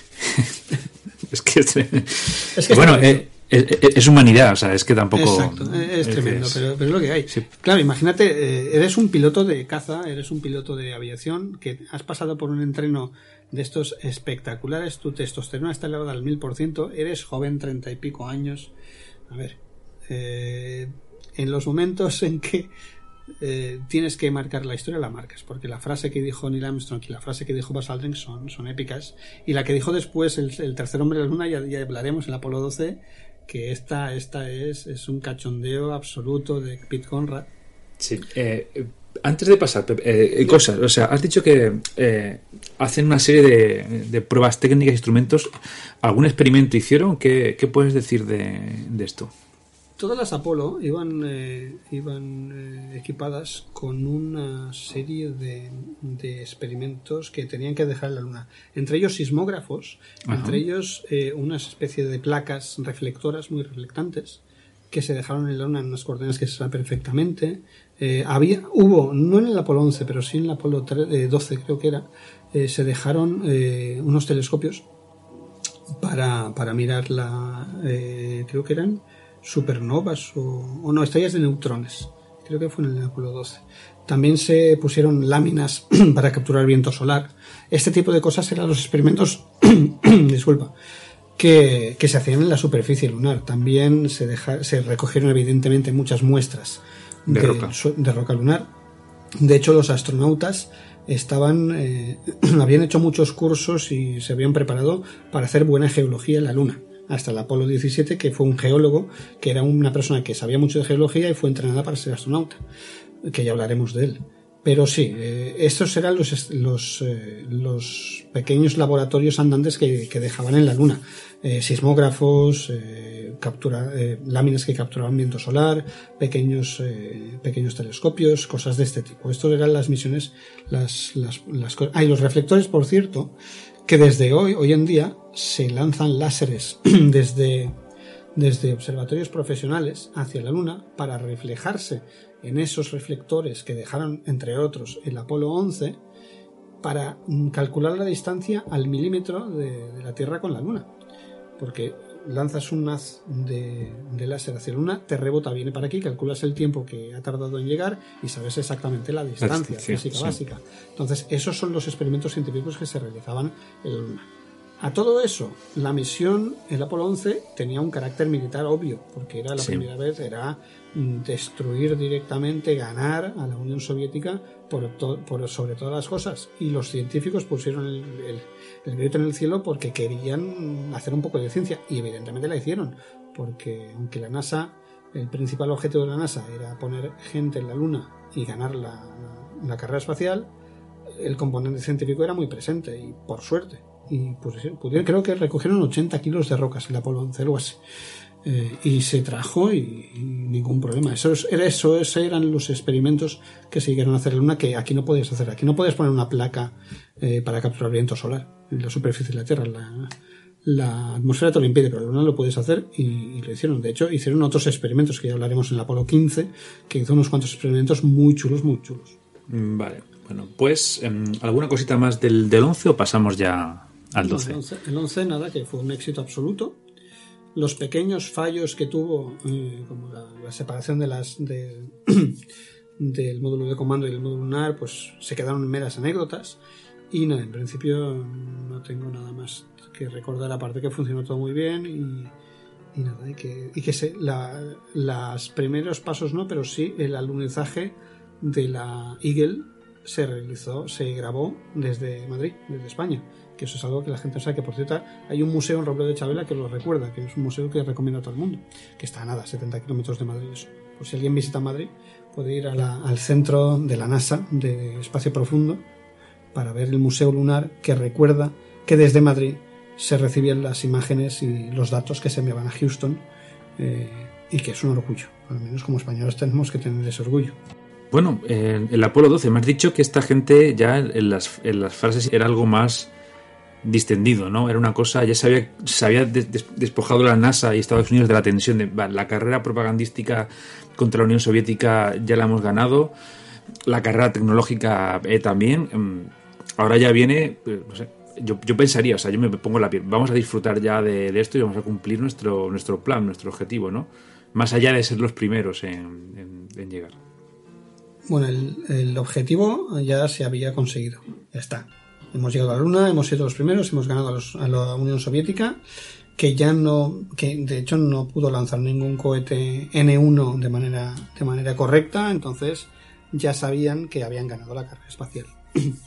Entonces, ahora ya sí, vamos a lanzar el siguiente, el Apolo 12, que se lanzó en noviembre del 69. Fíjate que el 69 hubo no una misión lunar, que es la que todo el mundo se acuerda, el Apolo 11, sino también el Apolo 10 y el Apolo 11, eh, perdón, el Apolo 10, 11 y 12.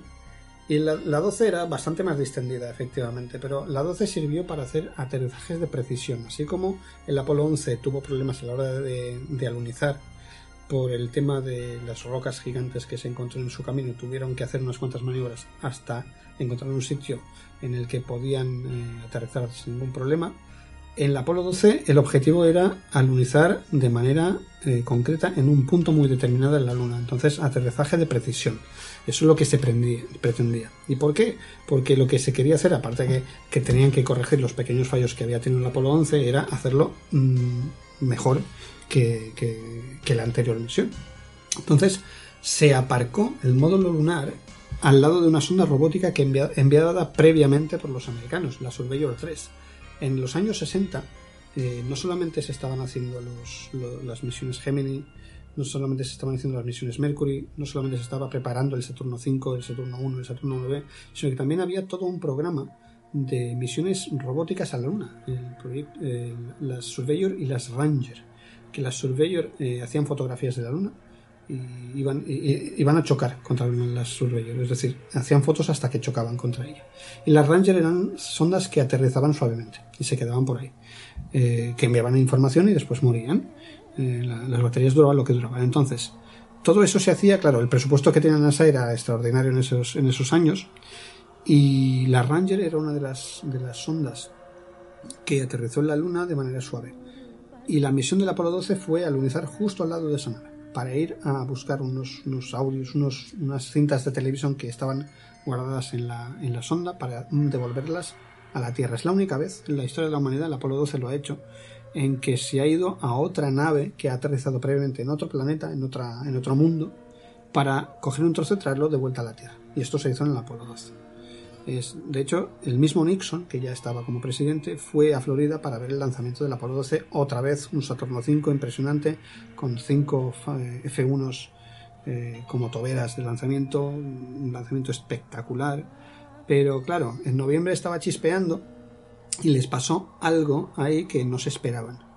De golpe y porrazo, las sondas, el módulo de comando se apagó en el lanzamiento, dos minutos o tres minutos después de, de, activarse el lanzamiento. Y todo el mundo entró en pánico, no se sabía qué había pasado. El cohete seguía, el cohete seguía subiendo, el Saturno 5, para arriba, para arriba, pero si el módulo de comando está muerto, no puedes hacer absolutamente nada. Estuvieron a punto de hacer un aborto.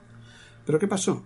En eso estaban todo el mundo pensando a ver qué había pasado y el patrón que salía en las pantallas eh, rudimentarias de los ordenadores rudimentarios de todos los, eh, los que estaban mirando todas las fotos ahí en, en Houston, en la sala de control, eh, en eso que nadie sabía qué había pasado, entonces se oye una voz que, que decía Switch CCA to AUX. Dijo eso, cambien SCE a auxiliar.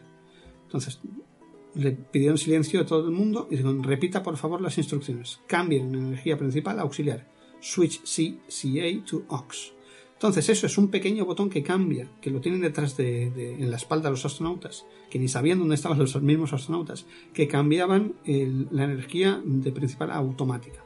Y haciendo eso se recuperó la energía en el módulo, en el módulo de comando, dando pie a que no hubiese un aborto y seguían hacia la Luna. Lo que había pasado después se supo es que al Apolo 12, al cohete Saturno 5, porque estaba chispeando, le cayeron dos rayos encima, Javi, dos rayos. Y nadie sabía qué había pasado, se habían apagado, la mitad del cohete se había apagado. Imagínate la mala suerte que tienes, que si te cae un rayo, para que te caigan dos en el lanzamiento, con Nixon mirando, imagínate. Sí, sí, sí. Pero al final, al final pudieron seguir hacia la Luna y no pasó nada. Igualmente, si hay lluvia, y esto si seguís lanzamientos eh, de cohetes, aunque no sean eh, de la Luna, ahora mismo los, los de SpaceX, etcétera, si hay las condiciones meteorológicas adversas no se lanza, ¿eh? no hay ninguna posibilidad de si hay posibilidad de lluvia se lance un cohete porque la ventana de lanzamiento suele estar supeditada a las condiciones meteorológicas. Los únicos que lanzan son los rusos. Los rusos, si las Soyuz salen, aunque, bueno, si hay nieve no, pero si hay lluvia se lanzan sin ningún problema. En este caso, los Estados Unidos lanzaron el Apolo 12, dos rayos les cayeron encima. Por suerte, el señor que dijo, se llamaba John Arren, el que, el, la persona que dijo que cambiasen a SC a AUX, y le dieron una medalla a este señor, evidentemente. Es pequeño botón, después ya sabían lo que había pasado a los rayos y pudieron seguir. Pete Conrad, bueno, hicieron exactamente lo mismo que hicieron el Apolo 11, pero de una manera muy precisa. Aparcaron la nave, el, el, módulo lunar, que se llamaba, ¿cómo se llamaba? Intrepid, el Intrepid. Lo aparcaron justo a la Ranger 3 y llegó la tercera persona que había caminado sobre la Luna, Pete Conrad que inicialmente tenía que ser el primero, acuérdate, por el cambio de misión entre el Apolo 8 y el Apolo 9. Entonces, Pete Conrad, las primeras palabras que dice en la Luna, y esto no es coña, esto es así, dijo, yupi, puede que, puede que le pareciera un pequeño paso a Neil, pero a mí me ha parecido uno largo. Eso es lo que dijo la tercera persona en el espacio. La primera palabra que dijo el tercer humano en tocar la luna fue, yupi, yupi. Y parece ser que era una, apuesta con un periodista, pero bueno, eh, eh, la relación entre ellos también era muy cordial, entre los astronautas. Ya había pasado ese momento de tensión épico con el aterrizaje del Apolo 11, que todo fue perfectamente, ya era otra historia. Entonces eh, fueron con bastante más calma, aunque siempre supeditados al estrés evidente de una misión a la Luna, que cuesta un dineral increíble y que pone en peligro a tres astronautas. Pero eso dijo este señor, imagínate. ¿Qué hicieron? Hicieron, recogieron muestras de la Surveyor 3, que, que justo, eh, las muestras eran unos vídeos de televisión, para, para, ver lo que había dentro. Que justo la Tierra, cuando volvieron a la Tierra, resultó que tenían una colonia de bacterias ahí dentro viviendo tan ricamente. Es una cosa increíble, apasionante. Que recogiste una muestra de algo que está en la Luna desde hace dos años y hay bacterias. Algo que no se ha repetido. Y parece ser que se, especula que las bacterias fueran contaminación de la de la sonda lunar. Pero bueno, lo que es seguro es que cuando hicieron el análisis de, de los vídeos de televisión, encontraron una, pequeña colonia de bacterias. Imagínate tú. Extrañas estas cosas. Más cosas. Eh, la tripulación en los trajes de astronauta. En el brazo izquierdo llevaba unos cuadernitos para que antes en la Apolo 11 no llevaba para tener el, horario, el schedule de lo que tenían que hacer en la luna bien presente. Entonces, en todo momento se podía mirar el brazo izquierdo y ahí tenían las instrucciones en un cuadernito plastificado eh, que iba pegado a la manga eh, y ver lo que tenían que hacer, recoger muestras lunares, ir a las Rangers, etc. Entonces la tripulación de reserva del Apolo 12, que estaba eh, formada por David Scott, Alfred Warden y James Irwin, que esa era la misión, que la tripulación que volaría en la misión Apolo 15, les gastaron una broma muy curiosa a la tripulación principal que entre las páginas de ese cuadernillo de instrucciones, que era básicamente eh, 1830, ir a Ranger 3, recoger muestras, tal. En una de esas hojas giraron y había pues fotocopias en blanco y negro mm, de mala calidad, pero fotocopias que se veía perfectamente todo lo que era, todo lo que había de conejitas de Playboy del año 69. Con las instrucciones de, por ejemplo, no olvidéis de escribir las protuberancias. Entonces, girabas las hojas y de golpe y porrazo te encontrabas pues una, una chica De Playboy. eh, de Playboy ahí con poquita ropa y bueno, eran, eran, eso sí que son anécdotas. La tripulación de reserva eran, eh, se llevaba muy bien con la tripulación principal, con Conrad, con Gordon y con Ben, y le estaban este tipo de bromas. Y después, a partir de esa misión, todo el mundo se llevaba los cuadernitos estos ¿eh? en, el, en el brazo izquierdo para seguir las instrucciones in situ y más pensando que a partir de, del Apolo 15 se llevaban el rover y tenían que hacer excursiones mucho más largas y las EVAs se mantenían en el tiempo hasta el Apolo 17 que estuvo dos días en la Luna, dos días completos, con casi prácticamente un día de excursiones con el rover y, haciendo pues, pues vueltas eh, y yendo a buscar piedras, por ejemplo. Ahí está. El módulo de comando se llamaba Yankee Clipper, que quedó orbitando en la Luna, y el módulo lunar Intrepid, que también no solamente llegaron tortugas a la Luna, también llegaron conejitas de Playboy, como has podido comprobar. Sí, sí, sí. Bueno, ahora viene el. eh, quizás eh, uno de los grandes eh, éxitos sobre una cosa que apuntaba que a todas luces iba a ser un, algo peligroso, un fracaso, y cómo se, se sobrepone, ¿no? Lo que fue la misión Ap- Apolo 13, eh, los más supersticiosos, ¿no? Oye, número 13, por narices te- te- te- tenía que salir mal. Y bueno, una concatenación de, de, sucesos de los cuales, eh, bueno, ya todo el mundo lo conoce, eh, se escapa bien. Pero fueron unos días de, de tensión absoluta, ya no solamente en Estados Unidos, sino eh, por la parte que le toca a España, que ya, que ya fue precisamente el, el vídeo que tenéis colgado, animo a todo el mundo que lo vea en el canal de YouTube de Club Newton. Eh, eh, pero ha pasado a, a niveles de la historia y es posiblemente eh, para hacer una, una referencia sencilla, pues una de las primeras películas así realistas que se hace sobre la carrera espacial de, de Hollywood, el, el Apolo 13, de finales de los 90 o así, sobre, sobre el tema, que es bastante llamativo, que viene a, hacer bueno, pues un resumen de todo de todo lo que de todo lo que pasó. Es del 95, quiero recordar, eh, Apolo 13, sí. Con Tom Hanks y Kevin Bacon, me parece recordar. Sí, sí, sí. Es una película histórica. Es una película histórica. No es una película de ciencia ficción, porque mucha gente la, la califica como película de ciencia ficción. No. No, no, no. Es, es- es 50 años atrás. de- y, y todo lo que pasa en la película, evidentemente con los, con los pequeños, eh, las pequeñas cosas de guion que tienen que poner para dar un poquito más de sensacionalismo, lo que sea, pero es todo real. Todo lo que les pasó, todo lo que pasa en la película pasó de verdad en el Apolo 13 y lo pasaron muy mal los astronautas. Que de hecho, Jim Lovell, eh, Jack Swigert, que es el piloto de módulo de, módulo de comando, y Fred Hayes, Fredo, que lo llama Fredo en la película, que era el piloto de módulo lunar, eh, originalmente tenían que ser la tripulación del Apolo 14, no del Apolo 13.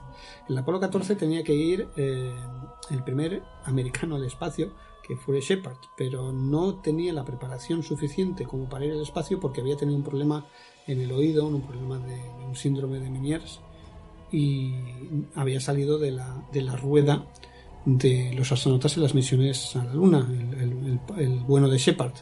Eh, se operó y pudo recuperar el estatus de astronauta en activo.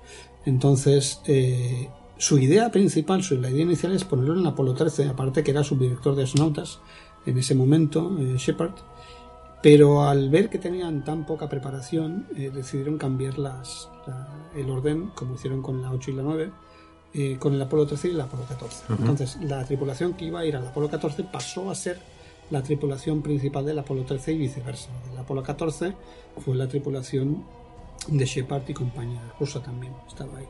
¿Qué pasa? Eh, hay otro cambio antes de lanzar el, el Apolo 13, que es el, el, de Ken Mattingly, que era el piloto del módulo de comando de la tripulación principal, eh, se había reunido con los hijos de otro astronauta haciendo una barbacoa, lo típico en Estados Unidos. Bueno, de hecho lo habían hecho los tres, Jim Lovell, Ken Mattingly y Fred Hayes, habían ido a hacer una barbacoa. No me acuerdo de, con quién, de Charlie Duke, en la casa de Charlie Duke, y uno de los hijos tenía, eh, creo que era la rubeola, estoy, no estoy, eh, no estoy muy seguro ahora, y claro, después el, mismo, el mismo Dick Slayton, a la hora de repasar, cuando se enteró que había tenido una, la rubeola, eh, el hijo de, de, este astronauta, claro, vio que los astronautas de del Apolo 11, pues del Apolo 11 y del Apolo 13, todos lo habían pasado de pequeñitos menos él. Entonces se decidió cambiar la tripulación. Pero como no, no, pudieron cambiar toda la tripulación, o la idea principal, o lo que deberían haber hecho era eso, cambiar toda la tripulación, pues, porque por eso había una tripulación de reserva. Pero no lo hicieron así. Eh, y, eso es una de las ideas en las que, claro, ya no era lo mismo, no, era el Apolo 10, no era el Apolo 11. Las cosas se tomaban con, con otro, con, otra idea, era más, más relajado. Entonces, en lugar de cambiar toda la tripulación, que es lo que hacían los soviéticos, por ejemplo, se cambió solamente al piloto del módulo de comando. Entonces, Ken Mattingly, que nunca desarrolló, por cierto, ninguna enfermedad de ese tipo, eh, se cambió por Jack Swigert. Y Ken Mattingly pasó a la tripulación de backup de reserva del Apolo 11 que volaron después en el Apolo 15, que era John Young, Charlie Duke y el mismo Ken Mattingly. Eh, claro, eso le salvó de ir en el Apolo 13, que les pasaron, les pasaron canutas. Eh, acuérdate que en el Apolo 6 eh, se realiza una prueba de, con el módulo lunar que se pone en marcha y se aborta la misión para que vuelva a Tierra. Eso es lo que se pensó hacer en un primer momento después de lo que pasó. ¿Qué es lo que pasó? Que me parece que el tercer día de, de viaje, el Apolo 13 sufre, una explosión a bordo. Uno de los tanques de oxígeno explota, que tenía que ser un tanque que tenía que llevar el Apolo 10, pero se les cayó a unos a, unos, eh, unas personas que estaban trabajando eh, con los depósitos y se decidió sustituir ese, ese depósito con otro para el Apolo 11, entonces, eh, para el Apolo 10, digo. Entonces, ese mismo depósito se colocó en el Apolo 13 y tenía un defecto y por ese defecto explotó a los tres días eh, de, viaje hacia la Luna. Claro, estaban demasiado lejos, y eso queda muy bien, lo, enseñan perfectamente en la película, estaban demasiado lejos para hacer la maniobra que había hecho el Apolo, el Apolo 7. El Apolo 6, perdón. Entonces, lo que se decide es, después de esta explosión, por cierto, el Aquarius, que era el módulo de, servicio y el módulo de comando, eh, muere, directamente muere eh, por esa explosión les queda solamente el módulo de comando y el módulo lunar. Entonces tienen que meter, después de esta explosión, los tres astronautas en el módulo lunar, hacer el viaje hacia la Luna como si no pasara nada, pero sin hacer la inyección lunar, sencillamente pasar por atrás de la Luna y volver hacia la Tierra sin parar. Eso es lo que tuvieron que hacer debido a esa explosión. Claro, el módulo de comando se apagó todo porque no tenía absolutamente nada de energía. La energía era clave.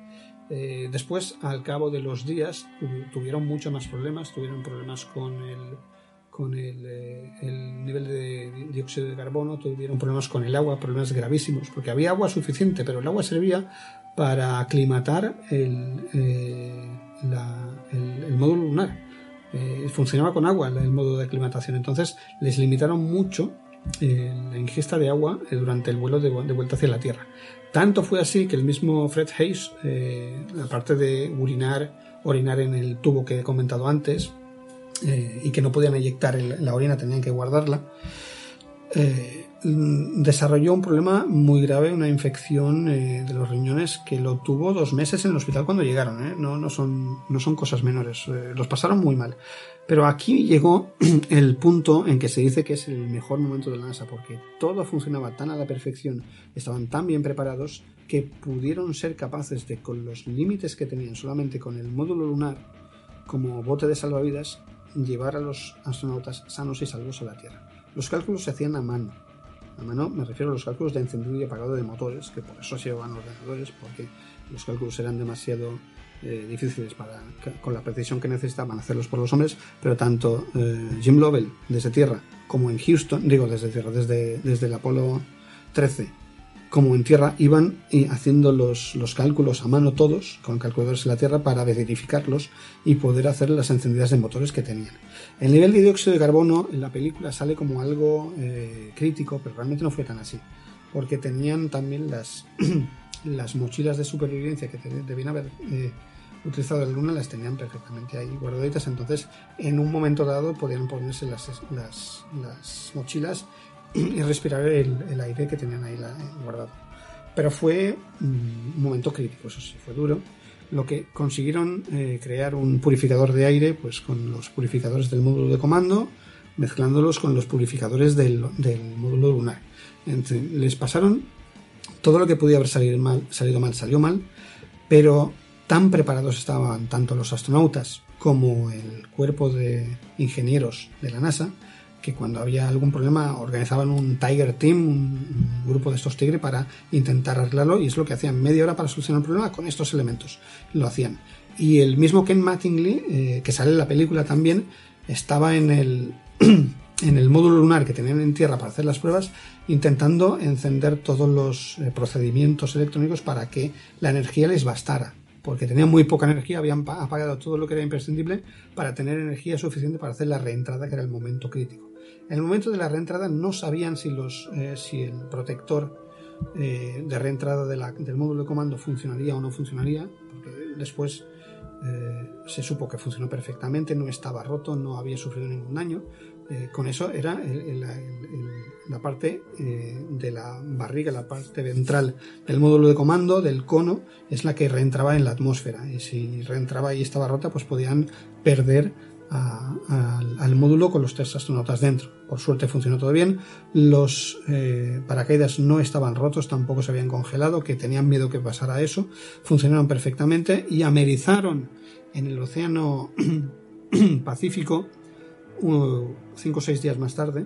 El módulo lunar, el Aquarius, se eyectó en, órbita, eh, en en la Tierra, bajo órbita, y el Odisea, el módulo de comando, eh, entró en la, atmósfera terrestre, amerizó y no hubo más problemas que esos. Igualmente, funcionó todo tan bien dentro del desastre que fue el Apolo 11, eh, digo el Apolo 13, que eso dio nueva vida al programa lunar, porque realmente no sabían si iban a, hacer modo, eh, los Apolo 14, 15, 16 y los que estaban eh, en la repisa ahí esperando. Pero eso avivó el interés del público americano de ver que realmente si vas al espacio hay un riesgo muy grande, puedes morir, eh, pueden pasar muchas cosas y la gente se preocupó muchísimo, incluso el Papa de Roma rezó por los astronautas para que, llegasen sanos y salvos a la Tierra, funcionó, parece ser que esos rezos funcionaron, pero la gente recuperó ese espíritu de pensar que puede llegar a pasar en una misión tan arriesgada como la Luna.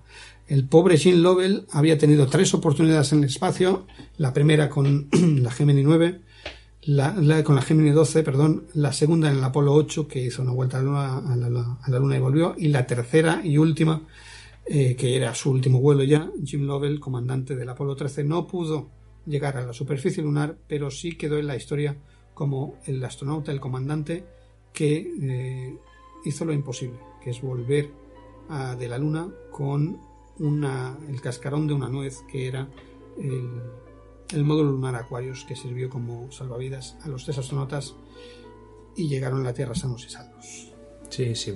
Hay fotos del momento bueno, en el que se separan y se ve, ya hacen fotografías y se ve cómo ha explotado ese tanque, la parte que estaba dañada, las antenas, todo. Y luego es, es, lo que tú estás diciendo, Pep. La gente se había pensado, sobre todo la sociedad de Estados Unidos, bueno, hemos hemos derrotado ¿no? a la Unión Soviética en esta carrera. Eh, ir a la Luna y volver es como el que se va a pasar el fin de semana al pueblo o a la montaña y, regresa. O sea, era fácil, no era. Las, las audiencias habían bajado en televisión. De... hecho, lo dicen en la película que sí, es cierto, comentan cuando hacen el, el, el, directo que no sale en directo en las televisiones porque ninguna televisión se lo compró, ni la NBC ni nadie, hicieron el directo de los astronautas eh, el comentario que hace uno de los responsables de la NASA es que ah, ir a la Luna es ahora exactamente igual que ir a Cincinnati de fin de semana o algo así. Y, es verdad, es lo que pasaba. El público había perdido el interés. Y con esta misión y con los problemas que tuvo, eh, se recuperó el interés, ese interés que se había perdido, porque ya está, ya, ya es que habíamos llegado, llegado a Luna, la Unión Soviética no tenía capacidad de reacción y habíamos ganado. ¿Para qué volver a, empezar a enviar más, más cohetes, eh, más, eh, más Apolos a la Luna si ya hemos hecho lo que teníamos que hacer? Pero claro, quedan muchísimos Apolo, queda eh, el 13, después del 13 vino el 14, el 15, 16, 17 y bueno, hay hay una, serie de misiones absolutamente increíbles que se hizo muchas cosas y en parte gracias al Apolo 13 y al desastre que fue, el desastre exitoso, que seguramente si y ahora no vamos a, decir que los muertos del Apolo 1 sirvieron para salvar a los astronautas del Apolo 13, pero todas las mejoras que hicieron en el tema de electricidad, de cableado y de baterías sirvió para que se pudiera llevar a cabo la misión de rescate del Apolo 13, porque al fin y al cabo fue eso, una misión de rescate en toda regla, que funcionó y bueno, ya ves, películas y la gente, que mucha gente a mí me, pide a ver si es verdad que eso pasó. Imagínate, ha quedado en la memoria de la gente la película del 95 como una película, pero fue algo real que pasó y que casi murieron tres astronautas en, en órbita a la Luna. Si eso hubiese pasado, lo que les pasó de la explosión. Que por cierto, cuando dices lo de las fotos, es verdad, hicieron fotos del módulo de comando cuando se eyectó del módulo de comando y quedaron, pero totalmente sorprendidos de la cantidad de daño que había tenido, porque la explosión se había llevado medio tanque, eh, media, media cápsula. ¿Qué pasa? Que ellos no sabían lo que había pasado. En el momento en que Jim Lovell dice estamos eh, soltando gas al espacio, ahí se dan cuenta todos que ha pasado algo grave y que tienen que volver hacia la Tierra sin, perdiendo la Luna sin, ningún tipo de posibilidad de, de alunizar. Pero creían que había sido un micrometeorito o que había pasado algo. Cuando se gira el módulo de servicio y ven el daño que tiene, quedan totalmente sorprendidos de lo destrozado que está. Y ahí ven que ha sido una explosión interna no el impacto de un micrometeorito. Y esas fotos, por cierto, que has dicho, se remasterizaron hace poco, hace unos meses y mejoraron la calidad de las imágenes porque son imágenes bastante granuladas, pero se vio perfectamente que el daño había sido ostentoso y duro. Evidentemente, falta decir que no falta decir que el problema de, del diseño de los depósitos de, de, oxígeno se cambió a partir del Apolo 13, se mejoraron y no vuelve a pasar. También algunos temas que pusieron en peligro los astronautas es que el oxígeno y el agua que tienes en el módulo dependen del mismo tubo, dependen del módulo de servicio y si hay un desastre mayor en el módulo de servicio pierdes el oxígeno y también el agua. Entonces hay que hacer algo ahí porque no se puede repetir. Entonces eh, algunos fallos de diseño del Apolo surgieron ahí en ese, en ese accidente que por suerte pudieron ser solventados este y otros más. Pero fue, fue una misión muy arriesgada y que se salvaron no por un milagro, sino por el buen hacer y la preparación que tenía la NASA y los astronautas y su propia, su propia preparación como profesionales de, la astronomía. Otros seguramente luego no lo hubieran contado y si esto llega a pasar en el Apolo 8, recordar también con Jill Lovell, no hubiesen sobrevivido porque no tenían módulo lunar que sirviera de barco salvavidas para volver a la Tierra. Imagínate, en esa misión mueren los tres astronautas. Por suerte, en la 13 tenía módulo lunar, ya habíamos llegado a la Luna y pudieron volver eh, en, el, módulo lunar sin mayor problema que es. Un último detalle para tener con el Apolo 13. Eh, tenían, podían haber eh, aterrizado, o mejor dicho, amerizado en el Índico un día antes de lo que lo hicieron. Pero resulta que la sexta flota no tenía ningún portaaviones ni ninguna nave, ningún barco, en esa zona. Entonces tuvieron que retrasar la entrada a la Tierra encima para amerizar en el Pacífico que sí tenían el Iwo Jima, el USS Iwo Jima, el portaaviones Iwo Jima, que los recogió sin mayores problemas. Que en el momento en que iban a recogerlos, que tenían prevista la reentrada de la atmósfera, eh, se declaró una, una, alerta, un aviso por alerta de tifón, que eso también es verídico, que aunque el tifón se desvió y no fue a la zona del Pacífico donde terminaron eh, eh, aterrizando eh, los astronautas del Apolo 13. O sea que imagínate, que no lo he dicho, por cierto, pero el número 13 que tiene el, la pátina de mala suerte en Estados Unidos, también aquí, eh, la NASA lanzó el día 11 de abril del, del, 70, lanzó el Apolo 13 a las 13 y 13 minutos. O sea que se rieron un poquito de eso del 13, pero justo el accidente pasó el día 13 de abril. Entonces, imagínate, no a las 13 y 13, pero sí el día 13 de abril. Entonces, hay algunas coincidencias extrañas que dices, bueno, sí.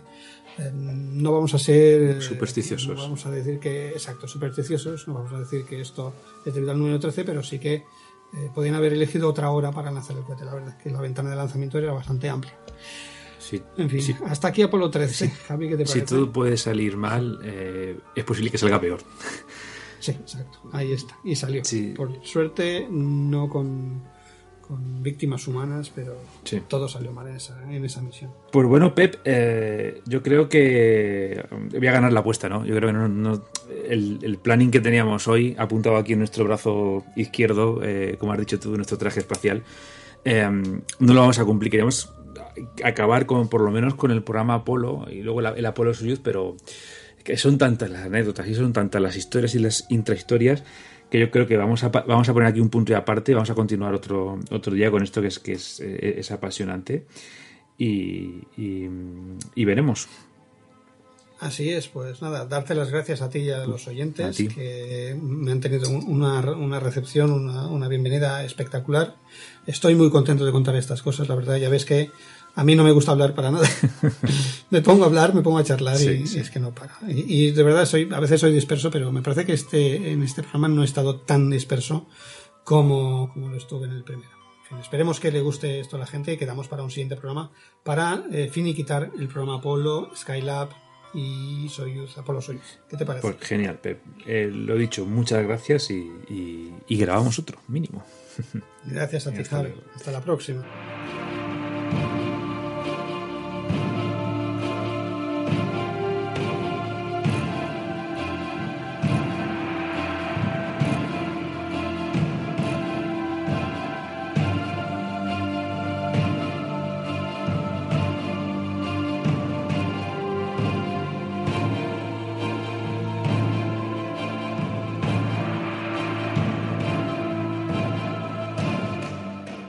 Y hasta aquí nuestro programa 43, donde hemos hablado la parte del programa Apolo en la que el hombre pisó la luna por primera vez. Os recuerdo que nos podéis seguir en las redes y mandarnos un correo a info@plazadearmas.es. Volveremos con más historias de la carrera espacial y con más historia con mayúscula en general. Hasta la próxima.